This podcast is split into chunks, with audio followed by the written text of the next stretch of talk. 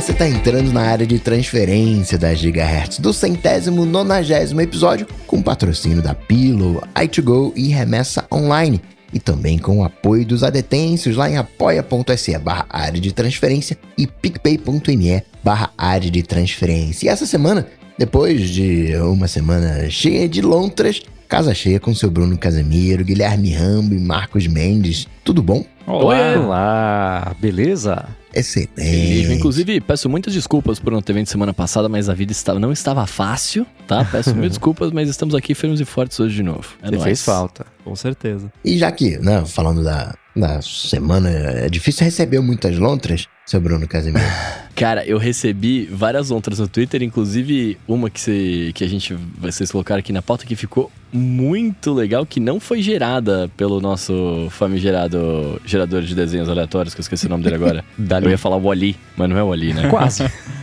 é. Quem mandou essa daí pra gente foi o, pra mim lá no Twitter, foi o Thiago Bernardes, que ele mandou aqui. É, Bruno Casimiro ausente do último Alô ADT, toma aí só lontra de AirPods Max que não foi gerada no Dolly. E aí ele pôs a hashtag Alô ADT e uma hashtag super legal, que é a hashtag pra cego ver com a descrição do desenho, né? Eu, eu, eu não sabia que a galera tava fazendo isso, né? É, o Mendes tava contando pra gente que é uma parada que, que a galera tá fazendo para ajudar as pessoas, né, que, que, consegue, que, que não conseguem enxergar, né, ver a, a, descrição da foto. Isso é muito da hora, cara. É uma iniciativa que o Twitter, eles já tinham isso há muito tempo, né? Mas era meio escondido, ficava ali no, na, na, na, hierarquia de você postar e até para você achar tinha que ligar no ajuste, não sei o que lá não. E agora tá mais fácil de encontrar e eles estão incentivando que a galera use a descrição, coloque a descrição na imagem para tudo ser mais inclusivo. Então foi bacana que ele colocou e, e fica a dica para todo mundo, gente. Vocês levam 10 segundos a mais para postar um tweet, se for colocar uma foto, dá para colocar a descrição. Ainda mais agora, por exemplo, para postar um post que postar um post, acho, né? Postar um print que tenha texto no iOS e eu acho que no Android deve ter um jeito nativo também de fazer, ou, ou semi-nativo, você vai lá, seleciona o texto na imagem mesmo, copia, cola na descrição,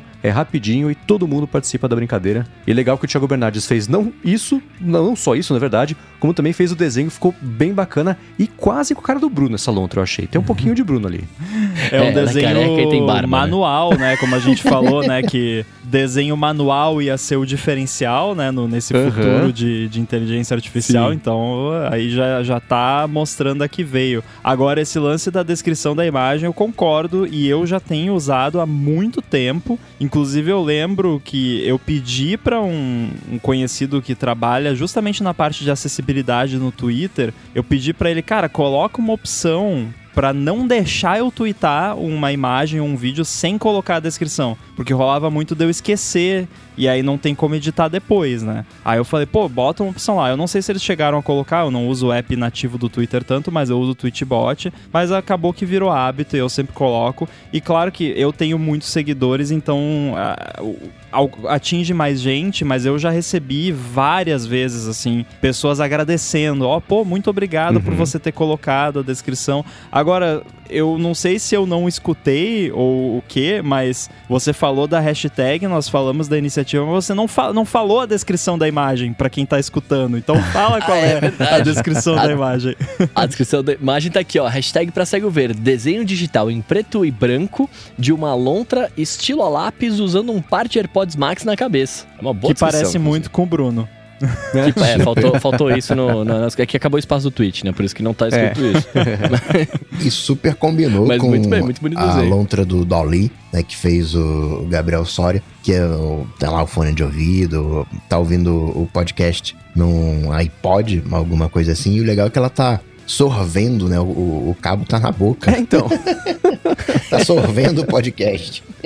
E ela tá escutando um, um post-dadst, né? É. post-dadst. Coisas com texto, é, é, isso usando, tô usando mais o Dali Mini, né, que virou Crayon agora, porque, né, a OpenAI deve ter batido na porta deles com força, com dois advogados de cada lado. E também, eu tenho usado também um aplicativo chamado, qual é o nome dele aqui? Tô ganhando tempo. Dream, que é de um, um, uma empresa chamada Wombo. E todas essas inteligências que desenham, elas têm uma certa dislexia. É, você digita alguma coisa que tem, que geralmente vai ter uma palavra, então tá aí, né? A Lontra tá escutando com a boca um post-dadst, Aí tinha lá quando o Randall Morrow do XKCD ele tweetou, que eu até falei algumas semanas sobre cards do Pokémon desenhados em 1940, Nossa, 30, eu me diverti horrores com aquela é thread, é muito bom. Isso aí. E, e, e, cada card tá escrito do jeito. Então, Pirtoclen, é, o outro tava aqui, Pokplunk, Paquilutol.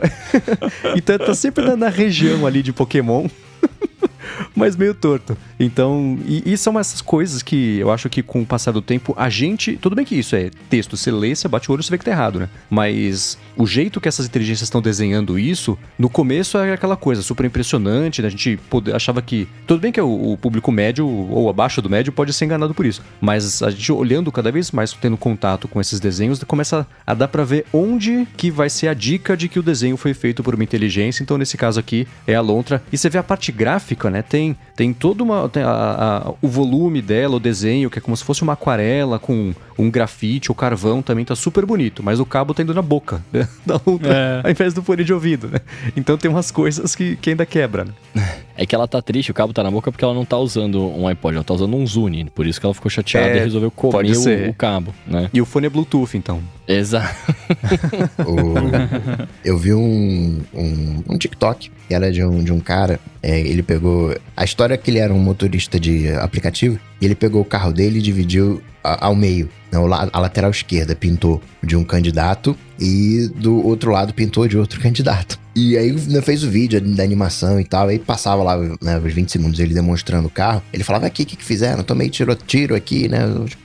Aqui, né? Matou vivo também e tal. Mas foi tudo de, de joguinho. Mas nos primeiros instantes você acredita, assim, né? Depois você, não, pô, esse ângulo aqui não dá para fazer e tal. É que nem aquelas coisas que uh, tem um bebê caindo de um prédio. Mas só que o cara tá filmando de fora do prédio, né? Então, como é que o cara filmou isso? Foi um drone, né? E você sabe que não, né? Isso aqui foi, foi, uma montagem, né? Que o cara não pode estar tá flutuando para filmar o bebê andando ali por fora do prédio. Agora, Bruno, você tá nessa jornada aí de programação. O Bruno Pantaleão sugeriu para você fazer um aplicativo, um aplicativo próprio. Né? Vai ser mais fácil de entender as coisas, né? As variáveis, né? Que você comentou no, no, nos últimos episódios, né? Começa ali seguindo um tutorial e depois de uns cinco tutoriais você já vai estar tá fazendo uma réplica de Tinder. e depois avisa o Bruno Pantaleão se deu certo ou não. É fácil assim? É assim, fazer um, um aplicativo estado da arte, né? Estado da arte, mas dá para rascunhar umas coisas. Eu lembro que quando eu queria aprender uma nova tecnologia, a primeira coisa que eu fazia era um aplicativo que era de agenda. Fazia lá a agenda, aí tinha que sincronizar os dados, né, com a agenda antiga e tal, né? Tinha uma série de, de, de coisinhas, mas é colocar. É aquela coisa, né? Como é que você vira um jogador de futebol? Só jogando futebol, né? Não dá para virar jogador de futebol fazendo embaixadinha, né? Tem que jogar bola. É, mas eu acho que é o caminho que o Bruno tá seguindo tá, tá no caminho certo, assim. para quem já é programador de alguma área e quer fazer aplicativo, vai direto fazer aplicativo, não nem passa pelo Playgrounds. Agora, para quem não tá começando com programação ponto, eu acho que o caminho que o Bruno tá fazendo é o caminho mais rápido, assim, porque não tem como ser mais rápido do que isso, que você já tá colocando a mão na massa. Você só tá colocando a mão na massa com problemas diferentes, né, do que você vai enfrentar mais para frente, mas eu acho mais que didaticamente tá... falando, né? É, é que, é que eu, eu acho que o, o, lance de ver tutoriais, etc, eu, eu sei que ajuda pra caramba e, e, eu via muito tutorial na época que eu mexia em Photoshop e tal, que tinha que aprender a fazer as coisas e era, né, tutorialzão na internet. Mas, cara, pela primeira vez, assim, na, na, na vida, eu tô fazendo uma parada que eu não tô com muita pressa, sacou? Então, tipo, eu quero de fato fazer as etapas, eu quero de fato entender como que funciona. Eu, eu pensei muito, eu vi alguns tutoriais, inclusive, das pessoas fazendo aplicativos, inclusive a gente demonstrando o, play, o Playgrounds, como que era, publicando o aplicativo pelo play, o Playgrounds e tal. E sendo muito sincero, eu, eu entendi o que os caras estavam fazendo, né? A, ao mesmo tempo que eu falei, cara, eu acho que ainda não é o meu momento de, de pegar e fazer igual, né? Porque eu não quero simplesmente ver o que o cara fez e apertar os botões e beleza. Eu quero entender o porquê que aquilo tá acontecendo, né? Então, tipo, por isso que eu tô realmente indo muito devagar. É, atualização de uma semana para outra, é, atualização negativa, na verdade, porque eu não pude participar da semana passada por conta do meu trabalho com, com dublagem, né? Então foi uma semana super, hiper conturbada. Eu tive que deixar um pouquinho de lado na semana passada. É... Mas eu, eu pretendo, assim, eu gostaria de até o final do ano ter pelo menos entendido, porque dentro do Playgrounds ele tem um. um é, como é que chama? Eu esqueci como é que chama isso, mas ele tem um Playgrounds que é. chama Entendendo Aplicativos, alguma coisa assim, que ele tem um aplicativo lá e ele te mostra como se fosse um tutorialzinho de como construir, do porquê que as coisas estão ali e tal. E eu já baixei, eu só não entrei ainda nesse porque eu, eu, eu tô com medo de, de achar que não é minha hora. Mas eu pretendo até o final do ano ter conseguido publicar alguma coisinha, tá ligado? Nem que seja só uma brincadeira, só pra, enfim, dizer que tá lá e tal, mas eu pretendo, vai acontecer, cara. Vai. Agora, uma coisa que eu comentar na semana passada, eu esperei você estar aqui, Bruno, pra gente poder falar rapidinho sobre isso. Hum. É que você comentou, né, que estava entendendo melhor a lógica do funcionamento do keyboard maestro, né, para conseguir construir as ações, isso muito parecido com os shortcuts. E uma coisa que dá para fazer, porque o Keyboard Maestro, ele tem os blocos ali de sequências de ações, mas ele também aceita programação. Então, dá para fazer coisa em AppleScript, até acho que outras programações, eu não vou nem arriscar de, de falar com o VH aqui, mas outras programações ele também aceita e ele se integra com os shortcuts. Então, uma coisa que faz parte, por exemplo, do meu workflow para fazer as notas de episódios dos podcasts aqui do Gigahertz. Eu criei um atalho que é o Function F10, e aí o meu keyboard maestro ativa um shortcut que o Rambo fez, na verdade, para mim, que é para gerar um ID específico do MP3, né? E aí, para poder publicar, ele gera esse número, copia para a área de trabalho, né? Não para o podcast, mas para o clipboard. Área de transferência, só confundi. Para área de transferência. e aí eu colo isso no documento lá, no, no arquivo de Markdown que eu estou fazendo os detalhes do episódio. Então eu, eu linkei um atalho do keyboard maestro com rodar um shortcut, copiar isso para de, de, de transferência para poder colar depois lá no MD. Então, conforme. Mas isso foi assim, né? Foi fazendo exatamente o caminho que você falou que não quer fazer, que é deixa eu ver isso aqui, copiar como é que é e colar aqui. Eu aprendi a copiar uma solução e não a desenvolver a solução, né? Mas eu, aí faz parte da minha limitação de, de, de conhecimento, de, de, que eu não consegui ultrapassar ainda. Mas no futuro, espero que você é, é, passe a mexer e brincar com isso aí, né? De integrar o keyboard maestro com shortcuts e outros tipos de, de, de integrações também que envolvem programação, porque ele abre essa possibilidade, que é bem bacana, né? O, você falou do. Cê, só, só para deixar claro, assim, eu, eu, não acho errado ver tutorial. Eu acho que tutorial salva e, e compartimento. Compartimento.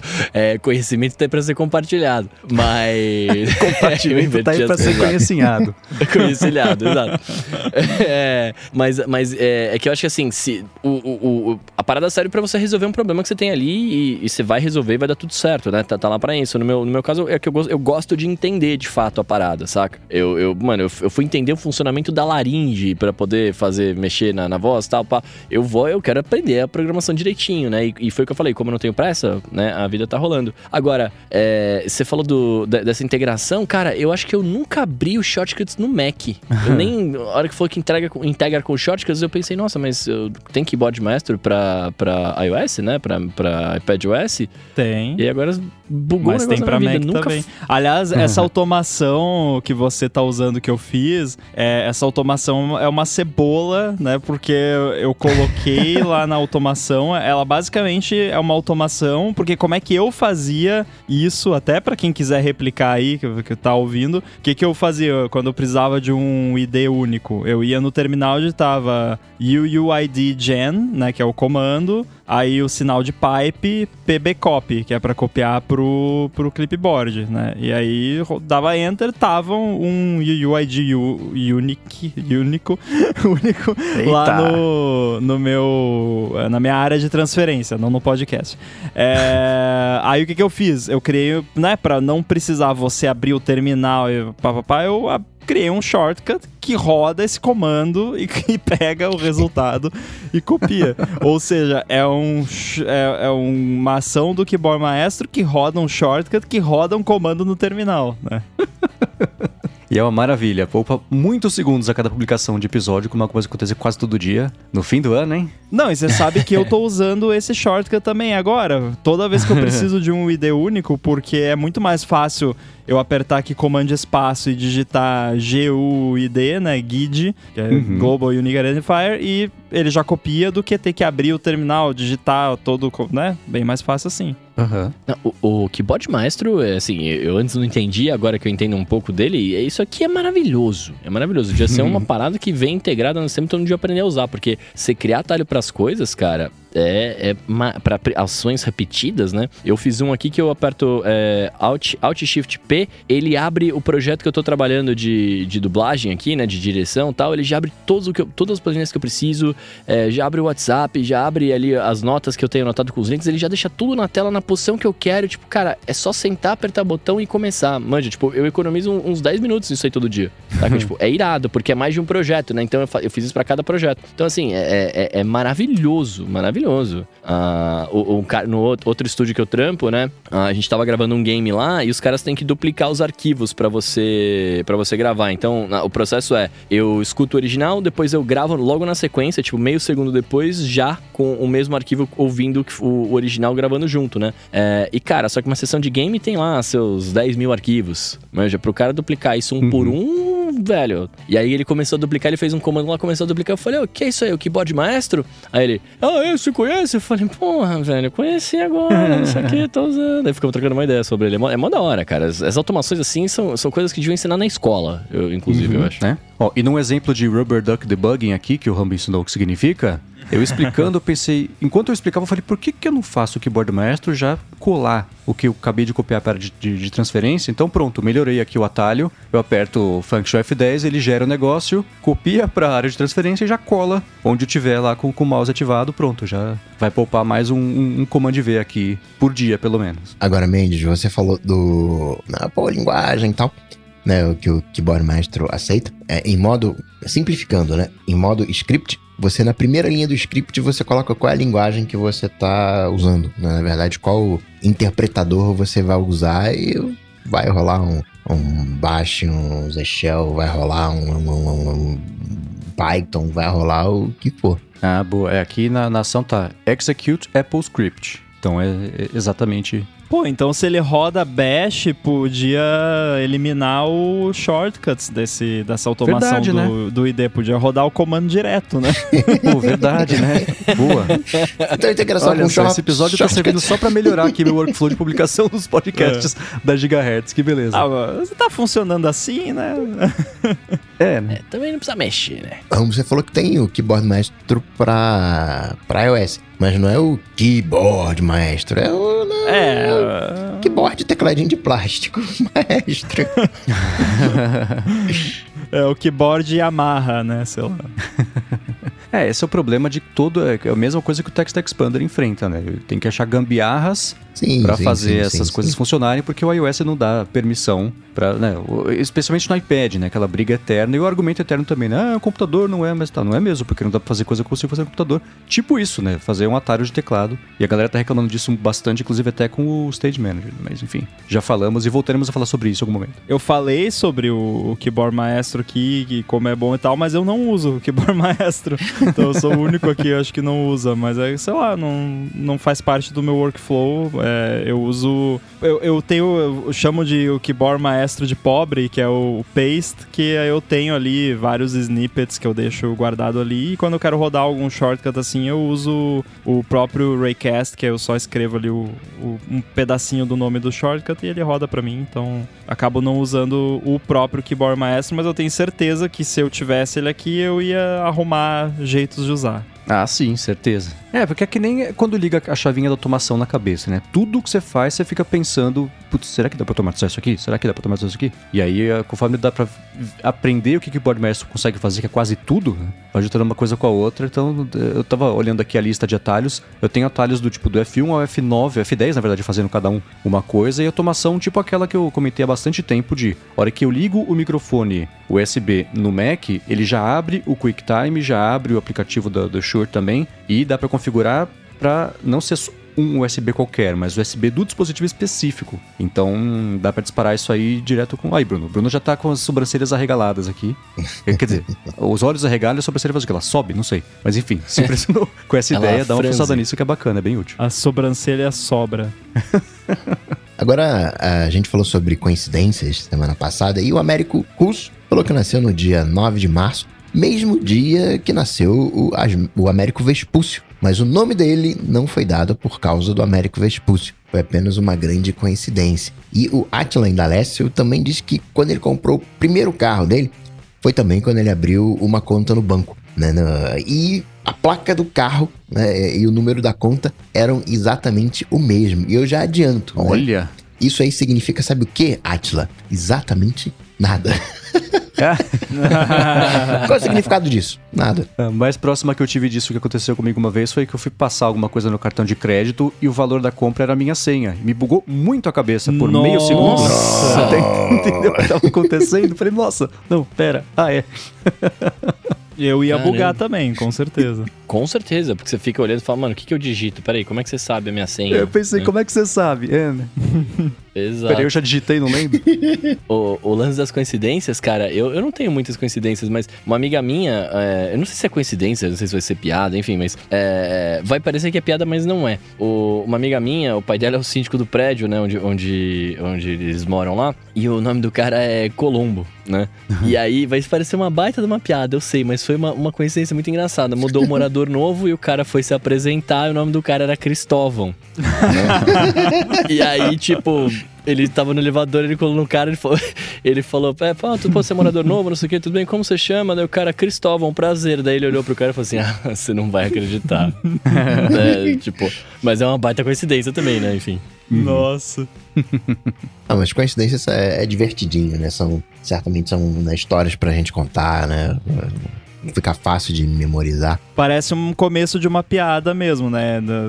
Entram no elevador Cristóvão e Colombo. não, é, mas é, eu juro por Deus que é real. O, o, Mendes até conhece a minha amiga, a Juliana, que né, ela, ela nunca falou nada no podcast, mas ela é apoiadora, ela escuta a gente e tal. É, eu posso até pedir pra ela mandar um áudio pra confirmar, mas eu juro por Deus que é, é verdade. É bizarro, foi uma coincidência, é verdade. A gente também chegou a falar dos elevadores, né? Dos, dos botões. Mas antes, eu vou falar sobre a remessa online. Vai tirar um minutinho para agradecer a remessa online que tá patrocinando o episódio de hoje do Área de Transferência e que está com uma oferta especial para os ouvintes aqui do podcast. A Remessa Online é uma plataforma totalmente brasileira para transferências internacionais e com ela você pode mandar ou receber dinheiro de mais de 100 países de um jeito simples e seguro. Você envia de uma forma muito prática, é só você informar os seus dados e os da conta no exterior. Aí você faz a transferência e a remessa online se encarrega de toda a parte burocrática do resto, né, da conversão de moedas. Já para receber o dinheiro é bem fácil também. O sistema da remessa online é feito para reduzir ao máximo a burocracia. E quem já recebeu o dinheiro de fora sabe como isso é chato. E você só precisa selecionar a moeda, informar o motivo do recebimento junto de um ou outro documento e pronto. A remessa online, inclusive, é muito utilizada pelos criadores de conteúdo que recebem pagamentos de AdSense, do Facebook, até de Twitch, né, da galera que tem um canal por lá. E ela é muito usada também para quem faz freelance né, com empresas no exterior e recebe dinheiro com eles. Agora, a parte mais legal é que a remessa online já tem uma das menores taxas do mercado, tá com uma oferta para pessoa jurídica também, que é o custo reduzido de 0,99%, menos de 1% nas duas primeiras operações. Para garantir o seu desconto, é só você acessar o link que está aqui na descrição. Por causa desse desconto, inclusive, mesmo que você não tenha um valor para receber agora, já vale você ir lá criar sua continha, deixar tudo certinho para quando aparecer essa situação para você receber em dólar, em libra, em euro, em várias outras moedas. Não tem nada pior do que ficar com o dinheiro parado lá fora para ir começar a correr atrás disso e arriscar levar mais tempo do que precisa. Então acesse o link especial que a Remessa Online criou para os ouvintes do ADT aqui na descrição. Deixe a sua conta no jeito, com esse desconto ainda por cima nos dois primeiros recebimentos. E além de tudo, você ainda vai ajudar aqui o podcast. Muito obrigado à Remessa Online pelo patrocínio desse episódio do ADT e por todo o apoio a Gigahertz. Muito obrigado. Valeu. Valeu! Pois bem, os elevadores. O Josué Júnior, Rambo, falou pra você trabalhar lá na empresa dele que o elevador lá desmarca o andar quando aperta errado.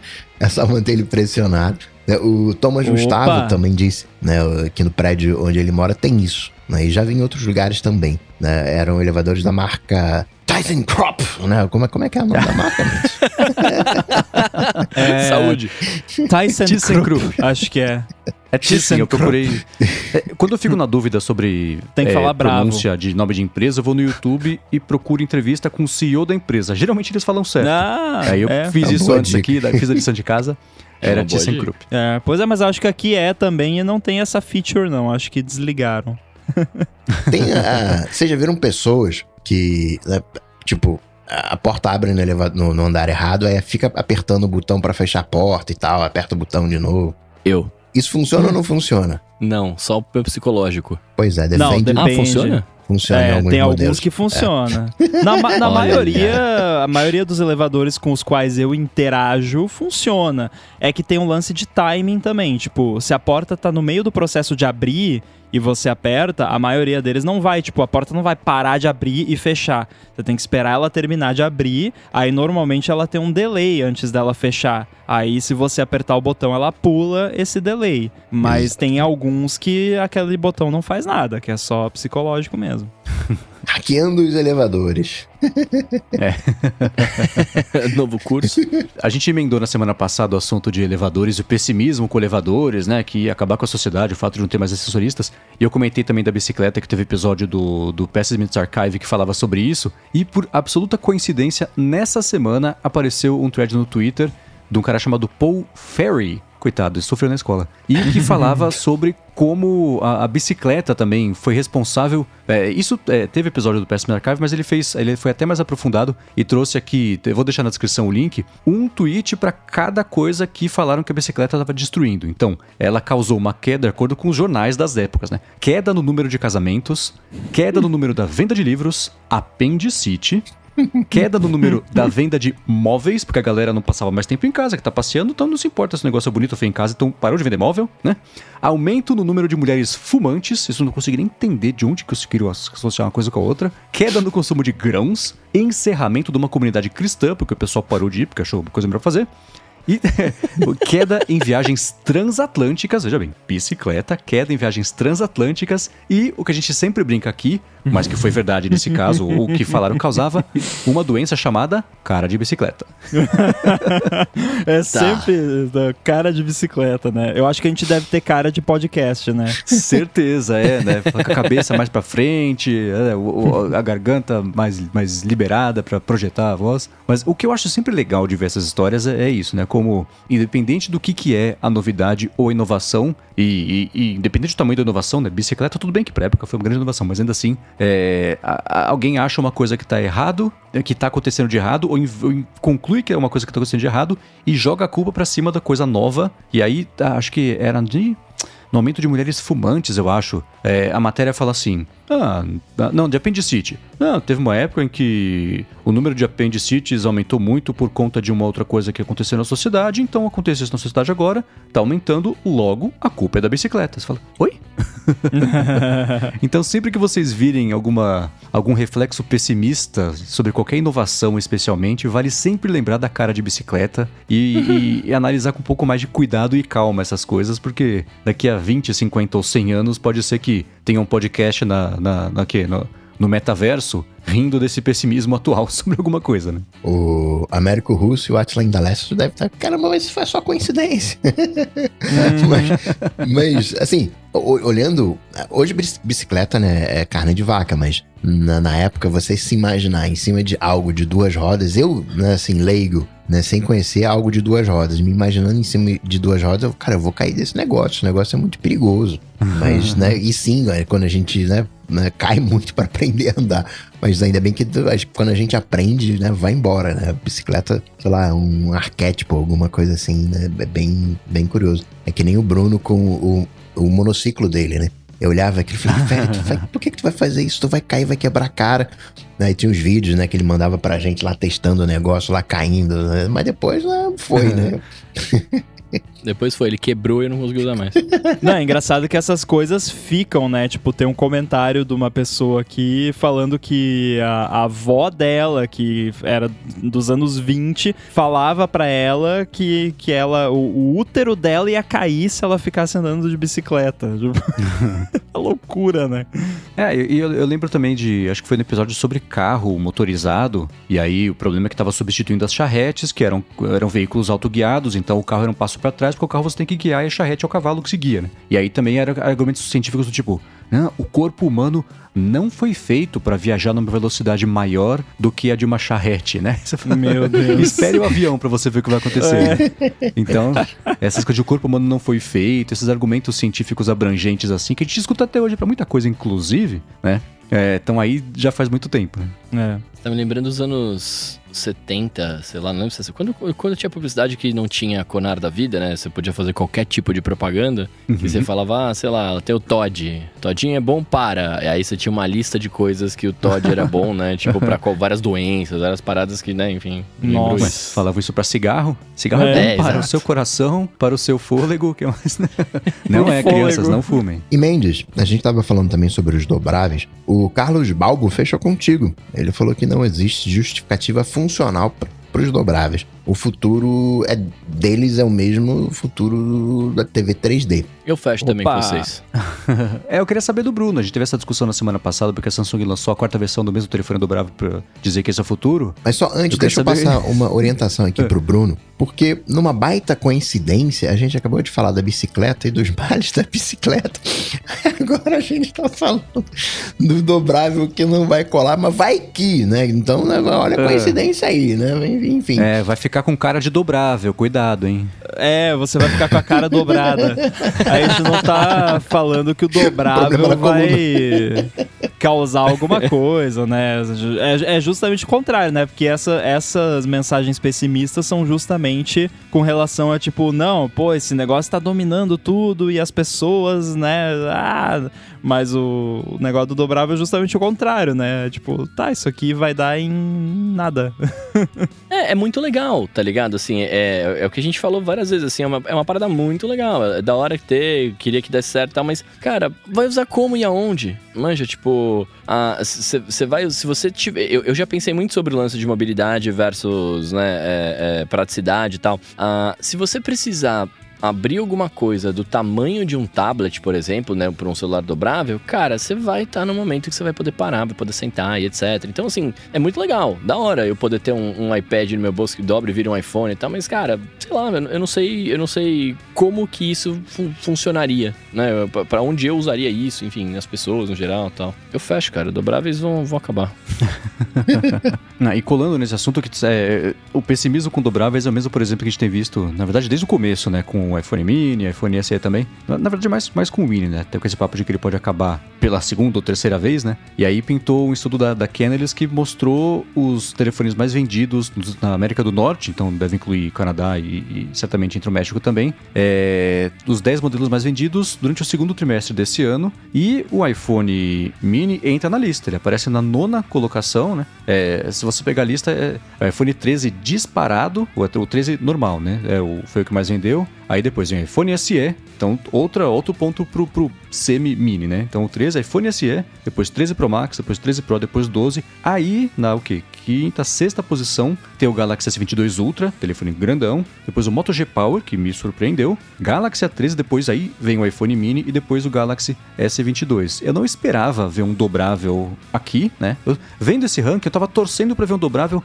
só para bagunçar a nossa conversa. De falar, nossa, aí tá vendo? Cientificamente comprovado que na América do Norte do segundo trimestre desse ano vendeu bastante, mas não o suficiente para entrar no ranking. Mas ainda assim, acho que comprovou um outro ponto que a gente tem aqui, que é o fato dos, dos iPhones pequenos é, terem o seu público. Não é o que vai vender mais. Se você somar o iPhone SE e o iPhone mini, ainda assim não dá metade, por exemplo, do que vendeu o iPhone 13. Mas são dois modelos entre os 10 mais vendidos de todo o mercado de telefones na América do Norte. é coisa pra caramba, né? Então é, tem sempre essa essa, é, é, essa dicotomia de, de, você falar tá vendendo pouco, mas comparado com o quê, né? Porque eu adoraria, a gente até falou semana passada, sempre fala, adoraria vender pouco de qualquer coisa, igual o iPhone mini, né?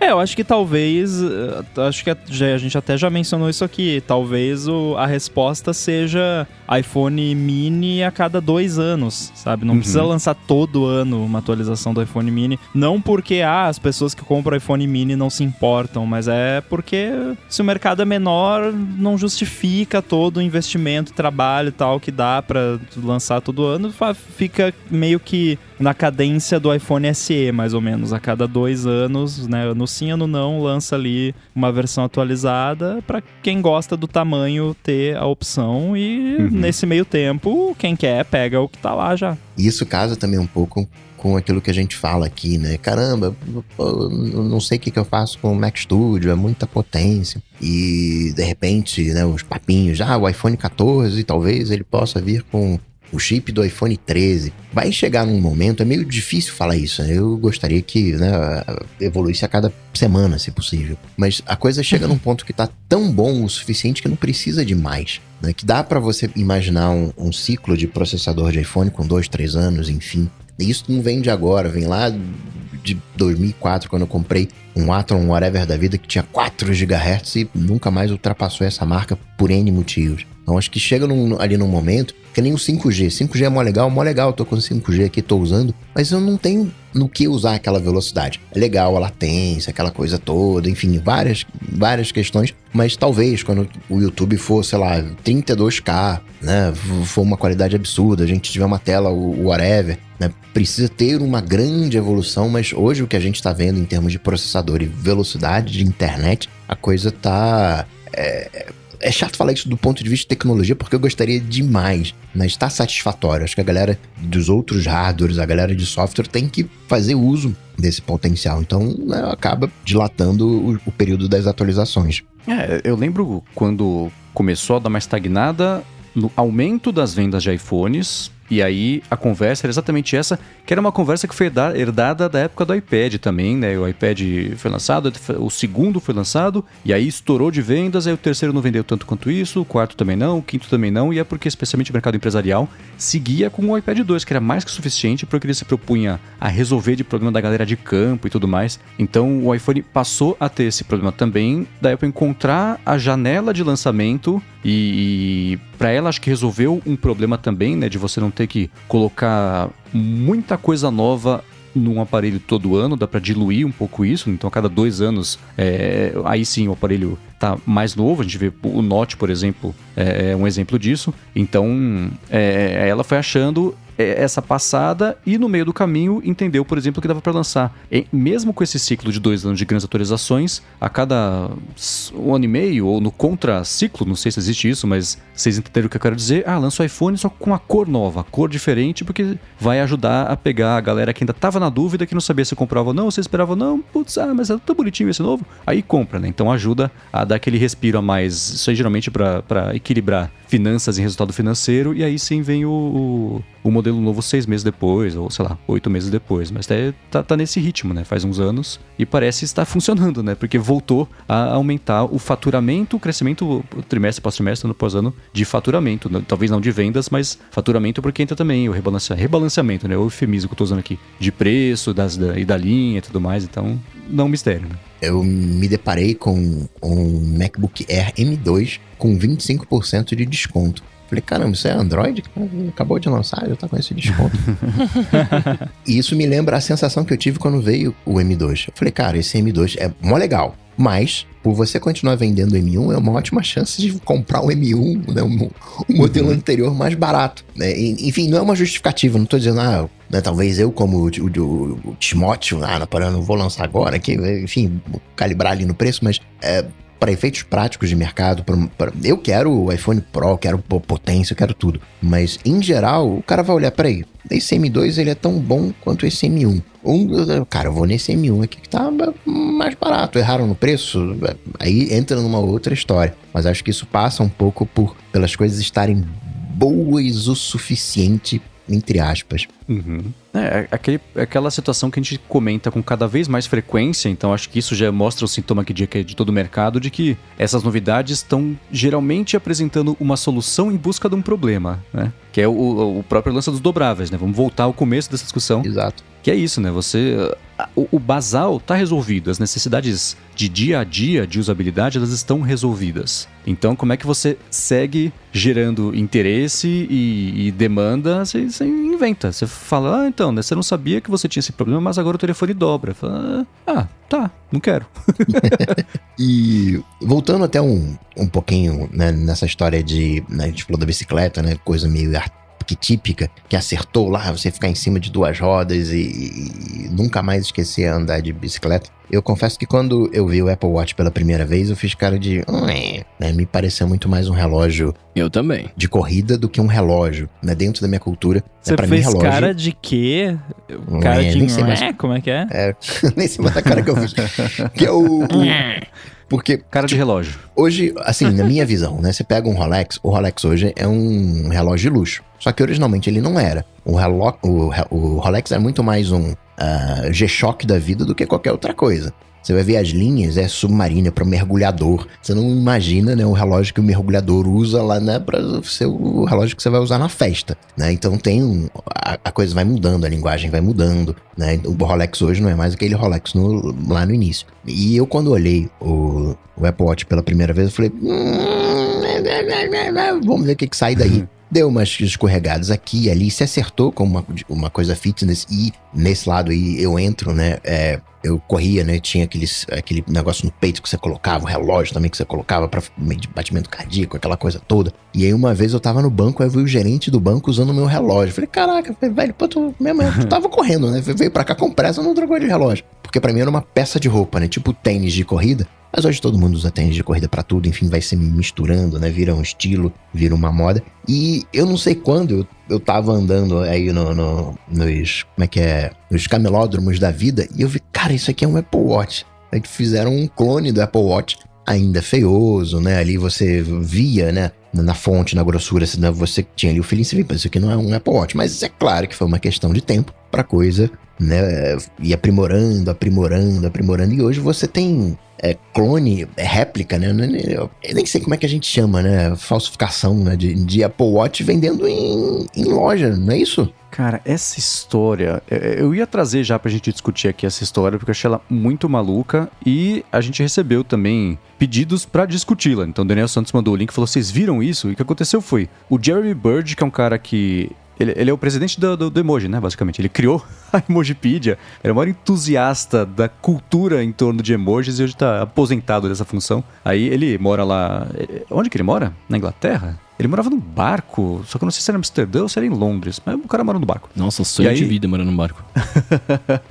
ele foi numa loja que é um, uma rede grande que tem por lá, chama M&S, e encontrou uma, um, um, uma réplica, um clone, um, Apple Watch falsificado que custava 40 libras, não se segurou e comprou. E ele pôs um, também fez um thread no Twitter mostrando, fazendo o hands-on do relógio. E o que impressiona à primeira vista é que o acabamento dele, pelo menos na hora que você, bate o olho, você vê, parece o de Apple Watch. Na hora que você olha um pouquinho mais de perto, você vê que tem um, uns, um outro desalinhamento, a coroa digital, ele parece que tá meio estranha e tudo mais. Na própria caixa dele é bem diferente da caixa do Apple Watch mesmo, mas tem a mesma pulseira de silicone que pode ter um acabamento diferente. Na foto não dá pra saber, né? Mas é, de, de, de toque, de tato, que é diferente. Mas para aí a semelhança com o Apple Watch, né? Tem muita coisa que é, é feita para ser parecida, tipo o mostrador de horas é o mesmo desse modelo novo do Apple Watch que eles fizeram com aquele a, a, as horas pegando o formato da moldura, que é tudo meio distorcido e vai aumentando conforme uh, as horas do dia vão passando e tudo mais. Mas é muito engraçado um, como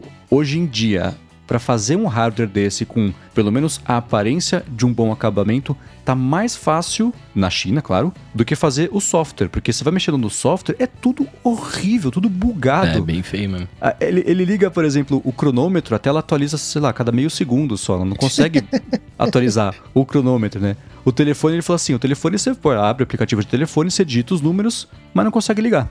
então ele não faz nada. Né? Então, ele vai mostrando passo a passo, né, é, função por função do, do relógio. E também quando ele vai passando na comédia, é, é a cópia, né? Então, a comédia aplicativos que nem tem no WatchOS, você vê a tela sofrendo para conseguir atualizar ali uma vez ou duas por segundo para mostrar a movimentação. Os aplicativos todos, ao invés de ter um aplicativo de exercícios, tem lá um de handball, um de vôlei, um de natação. Só que não faz nada os aplicativos também. Então é, é, o Facebook tá lá como no só, né? Então me chamou muito a atenção como tá muito mais fácil hoje em dia você fazer um hardware que engane que tem um bom acabamento do que o software e como isso se inverteu em, em um espaço curto de tempo, né? Agora, Man, você sabe que existe réplica original, né? é, explique mais. Então, a camisa da seleção que tá bonita, né? Tá aquele é amarelo, aquele azul que tem aquele animal print, acho que esse é o nome, né? Aquela onça, puma, sei lá, leopardo bolsonaristas vão ficar loucos com aquela camisa bonita, né? O animal print de oncinha. Mas se você acessar lá o site da Nike, né? Eu acessei esses dias para ver. Tem lá camisa masculina, feminina, amarela.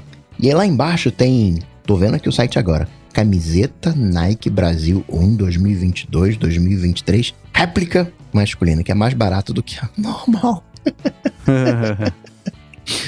Ah, pode ser um material diferente, né? Então, eu achei que você ia falar que ela era, tipo, remanufaturada, que tá com um, um, uma costurinha solta, a etiqueta não tá legal, tá meio torta, aí vende pra não jogar fora. Refurbished. É, é. exato. ah, aí sim, né? Não, não, é exatamente um hardware, né? Eu achei que se fosse falar que, pra, no caso de iPhone, por exemplo, ou de iPad, teria isso. Mas não sei, me chamou muita atenção esse fato de, de, de, o relógio... Primeiro, o relógio foi parar, é como se tivesse ido parar, impressão que eu tive numa, sei lá, a venda numa C&A, numa rede, na parte de, de, de eletrônicos, assim, né? Então, até quem estava vendendo não sabia exatamente o que estava vendendo, aparentemente, né? Mas o, o acabamento de hardware tá melhor do que o de software me chamou muito a atenção, porque até bem recentemente era invertida essa, essa ordem de facilidade, né? É, se fosse fácil, teria um monte de é, Apple Watch por aí fake bom que todo mundo iria comprar, né? Não tem porque não é fácil, né? E não é só uhum. Apple Watch, bom, eu vou Aí já falando de, de, cadê o tal do Google Watch, Google Pixel, whatever, né? A, a promessa do, do Wear OS, né? Também ficou lá meio, meio largado. O único que, de alguma maneira, tem tido uma continuidade foi o Apple Watch. Cara, o Android até hoje em celular não consegue fazer o scroll tão bom quanto é no iPhone por questões, detalhes técnicos lá do, da forma como funcionam as coisas lá. Tipo, já melhorou muito, mas ainda tem umas engasgadas que não tem no, no iOS. É questão de. Não é que, tipo, ah. É, é, difícil? É, mas é que, tipo, começaram de pontos diferentes. E aí, tipo, quando você tem uma parada que foi feita desde o zero pra isso aqui vai fazer scroll sem travar. E outra parada que foi feita com outras prioridades, e aí você, putz, agora tem que fazer o scroll sem travar. e ferrou, né? É, é a mesma coisa, assim. Então, são, são questões de diferenças que acabam perdurando, né? E, e vão seguindo assim até, sei lá, até o processador conseguir vencer. Mas de alguma maneira o shape do Apple Watch entrou para a história, né? E por isso está sendo reproduzido. Da mesma maneira que os AirPods, os AirPods Pro, que a galera reproduz de alguma maneira. Antes não era assim e, e passou a ser assim. Uma vez, recém, né? Eu tava conversando com um advogado e ele falando que relógio para advogado, ou pelo menos para ele, no, no, no, ramo dele, ou era Rolex ou era Apple Watch, né? Porque advogado tem muito daquela coisa de passar uma, uma, uma imagem, né? E a imagem que ele queria passar, whatever, coisas de moda, né? Enfim, é, não só isso, né? Tem a roupa, o sapato, a caneta, a gravata, mas quando o assunto é relógio, ou era Rolex, ou era o, o, o Apple Watch. Relógio psicopata. Mas vocês falaram dessa falsificação, cara? Aqui no, no Brasil tem várias, assim. Ah, né, óbvio, do, né? do mesmo shape. O, no, no, nos estudos que eu vou lá, assim, antes a galera usava, todo mundo usava o Fitbit, né? Bonitinho, pequenininho e tal. Agora, tipo, sei lá, 90% das pessoas tem um, um, entre aspas, Apple Watch quadradinho. E eu começava a olhar e falava, nossa, olha só que legal, comprar Apple Watch. Aí eu começava a falar sobre, aí eu ia olhar o negócio e falava, puta, não, é diferente. Né? tipo, você vai ver o hardware é, é, é, parecido, mas o software zero, tá ligado? Uhum. Então não é exclusividade lá, né? Principalmente no Brasilzão. É, né? É, esse aí que tá na, nas fotos, dá pra ver que tudo é feito para induzir ao erro. A pessoa comprar achando que está comprando um Apple Watch, né? Toda a interface é, é o tipo de coisa que não deve nem ter como a Apple processar quem fez, porque a empresa não existe, sabe? Deve ser aquelas coisas bem complicadas. Isso aparece na China, né? Geração espontânea de, de clone de Apple Watch. Mas é feito para levar a pessoa... Mas assim, assim que a pessoa liga, dá para perceber que ela cometeu um péssimo engano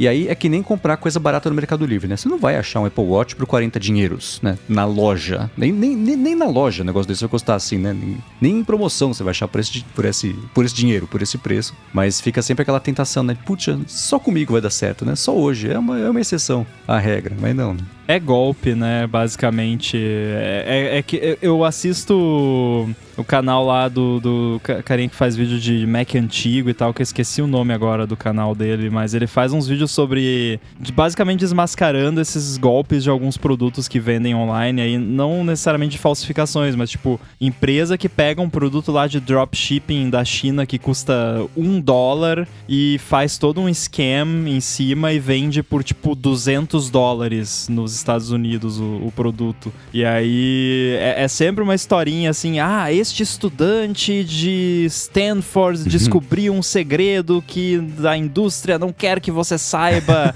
e ele inventou este produto, não sei o que. Aí o cara vai lá e pesquisa, e aí o estudante lá é uma foto lá do Getty Images. Ou, uhum. Às vezes eles nem tiram a marca d'água do, do Getty Images ou, do Stock Photo. E, e aí é, é sempre assim. E aí, tipo, ele vai pesquisar e ele acha mais umas 10 empresas que vendem o mesmo produto com marca diferente, mas aí no vídeo tá lá o produto com a mesma marca da China lá, mesmo sendo uhum. de outra marca. É, é bizarro esse, essa área de produtos genéricos tem essas coisas bizarras. No, no final das contas, é, fazendo todas as ressalvas, mas no final das contas você paga aquilo que o produto vale, né? Então, quando você paga lá uns 400 dólares para um, né, um Apple Watch, você pode dizer, caramba, não vale a pena, né? mil dólares no, no, no, iPhone não vale a pena. Mas tem todo um, um, todo um conjunto de coisas por detrás que faz valer a pena, né? Não é pura e simplesmente grana, né? Você, ah caramba, vou comprar aqui um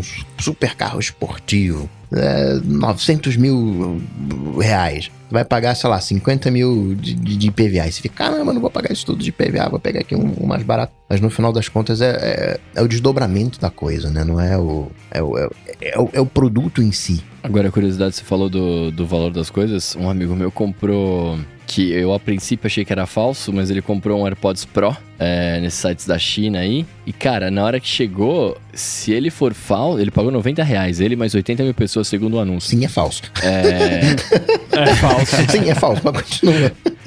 Não, não, com, com, certeza, com certeza. Não, é que assim, na hora, na hora, que, ele, na hora que chegou e ele, e ele sincronizou com o iPhone dele, abriu a animação do, da parada, ele tinha todos os settings iguais aos meus, sabe assim? Ah, tipo, cara, era, era mas perfeita... isso é a coisa mais fácil do mundo de fazer. Eu já fiz isso com o Raspberry Pi, o, o Mendes viu. Eu tenho um Raspberry aí, Pi aqui que quando eu ligo ele na tomada aparece a animação dos AirPods no iPhone. Isso aí Você se impressiona fácil. a brisa que a gente ficou, que a gente ficou falando, que eu fiquei falando, cara, tá, tá, tá me enganando aqui, é porque ele não, ele não funciona, ele não funciona a redução de, tipo, a redução de ruído, né? Ele, não, ele tem um bug, ele fica tentando ativar e não ativa, dele ativa um pouco e desliga tal. Eu tenho esse aqui, eu tenho esses, Air, esses AirPods, entre aspas, aqui. Inclusive o que eu tenho é preto que já que eu ia comprar ah, o Falsica, pensei, vou comprar o preto então, que pelo menos é diferente, né? uhum. Mas aí então tem uma réplica, cara, ele é, ele é, muito parecido, cara. Detalhe que ele funciona no iPhone, ele engana o iPhone, mas não engana o AirBuddy. O AirBuddy não, não acredita. o AirBuddy tenta, tenta usar o, o cancelamento de ruído e vê que não ativa, ele, é, esse aqui não funciona. é, isso aí não é de verdade, não. Mas eu não vou desmentir, meu amigo, eu vou deixar ele acreditando que ele fez um bom negócio. Não, velho, o, o, cara, o cara pode ter feito a pior compra da vida dele. Se o cara me mostrou e tá gostando, eu elogio. Falo, vou comprar um também, vou comprar, vou comprar dois. Tá Pensando pelo esse? lado bom, esse aí provavelmente não vai dar aquele problema do, do chiado lá, né? Porque nem tem cancelamento de ruído para dar problema, né? Ó, oh, mas agora você falou isso, Coca. Eu tô, quando eu comprei o. Eu aposto que quando eu comprei o monociclo foi seu pensamento. Eu não vou falar nada. Se ele tá gostando, tá tudo bem. Ele, ele, ele, semana que vem ele vai estar tá com um band-aid no meio da testa. Não rogando praga, longe disso. Mas...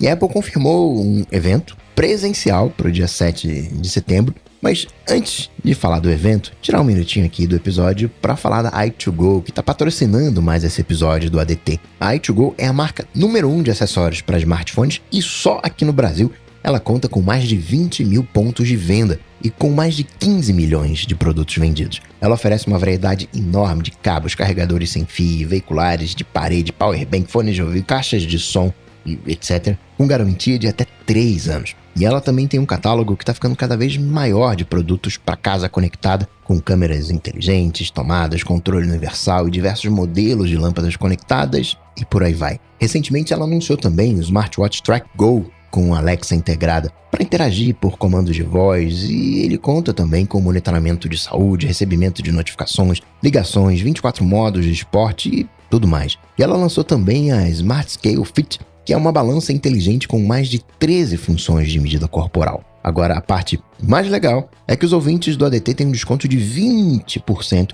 para as compras acima de 150 reais no site da i2Go. E ainda entram para um sorteio de uma câmera inteligente dela que filma 360 graus. Então, para você que está atrás de um acessório de qualidade, coisa para casa conectada e tudo mais, faz o seguinte: acessa o site itgo.com.br e usa o cupom ADT20 na hora de fechar a compra. Com esse cupom, você garante seus 20% de desconto nas compras acima de 150 reais e ainda concorre à câmera nas compras feitas até às 23 horas e 59 minutos do dia 31 de outubro. Muito obrigado a ITGO pelo patrocínio do ADT e pelo apoio a toda a Gigahertz. Valeu. Valeu. Valeu. Muito bem, estava acostumado a receber o evento, né, o convite para o evento da Apple dois dias antes do evento, né? Chegava na sexta-feira, 5h55. Eu nunca recebi o convite. A Apple falava assim, pô, vai ter um evento não. aqui na, na, na terça-feira. Agora a Apple está anunciando o evento, o quê? Duas semanas antes, né? Quanto, quanto, sema, quanto tempo? É, é, as duas semanas duas antes, semanas. 7 de setembro, vai ser uma quarta-feira. A gente está gravando na, na quarta-feira, foram duas semanas antes. Por que essa, essa antecipação toda? Presencial? Por causa do presencial, é isso? Então, acho que ela não correspondeu às expectativas, né? Surpreendeu o pessoal e anunciou que vai ser presencial o evento de. Acho que né, não, nem precisa ser precavido. De anúncio do iPhone 14, né? Talvez do headset, não sei, mas talvez, mas certeza, certamente do iPhone 14. E então não, vai ser a gente presencial. vai decidir semana que vem que vai ser o bola de cristal. Ah, tá, verdade. Eu tô dando spoiler, já, já, já dei um spoiler do meu chute aqui. Mas enfim, seja lá o que ela vai anunciar.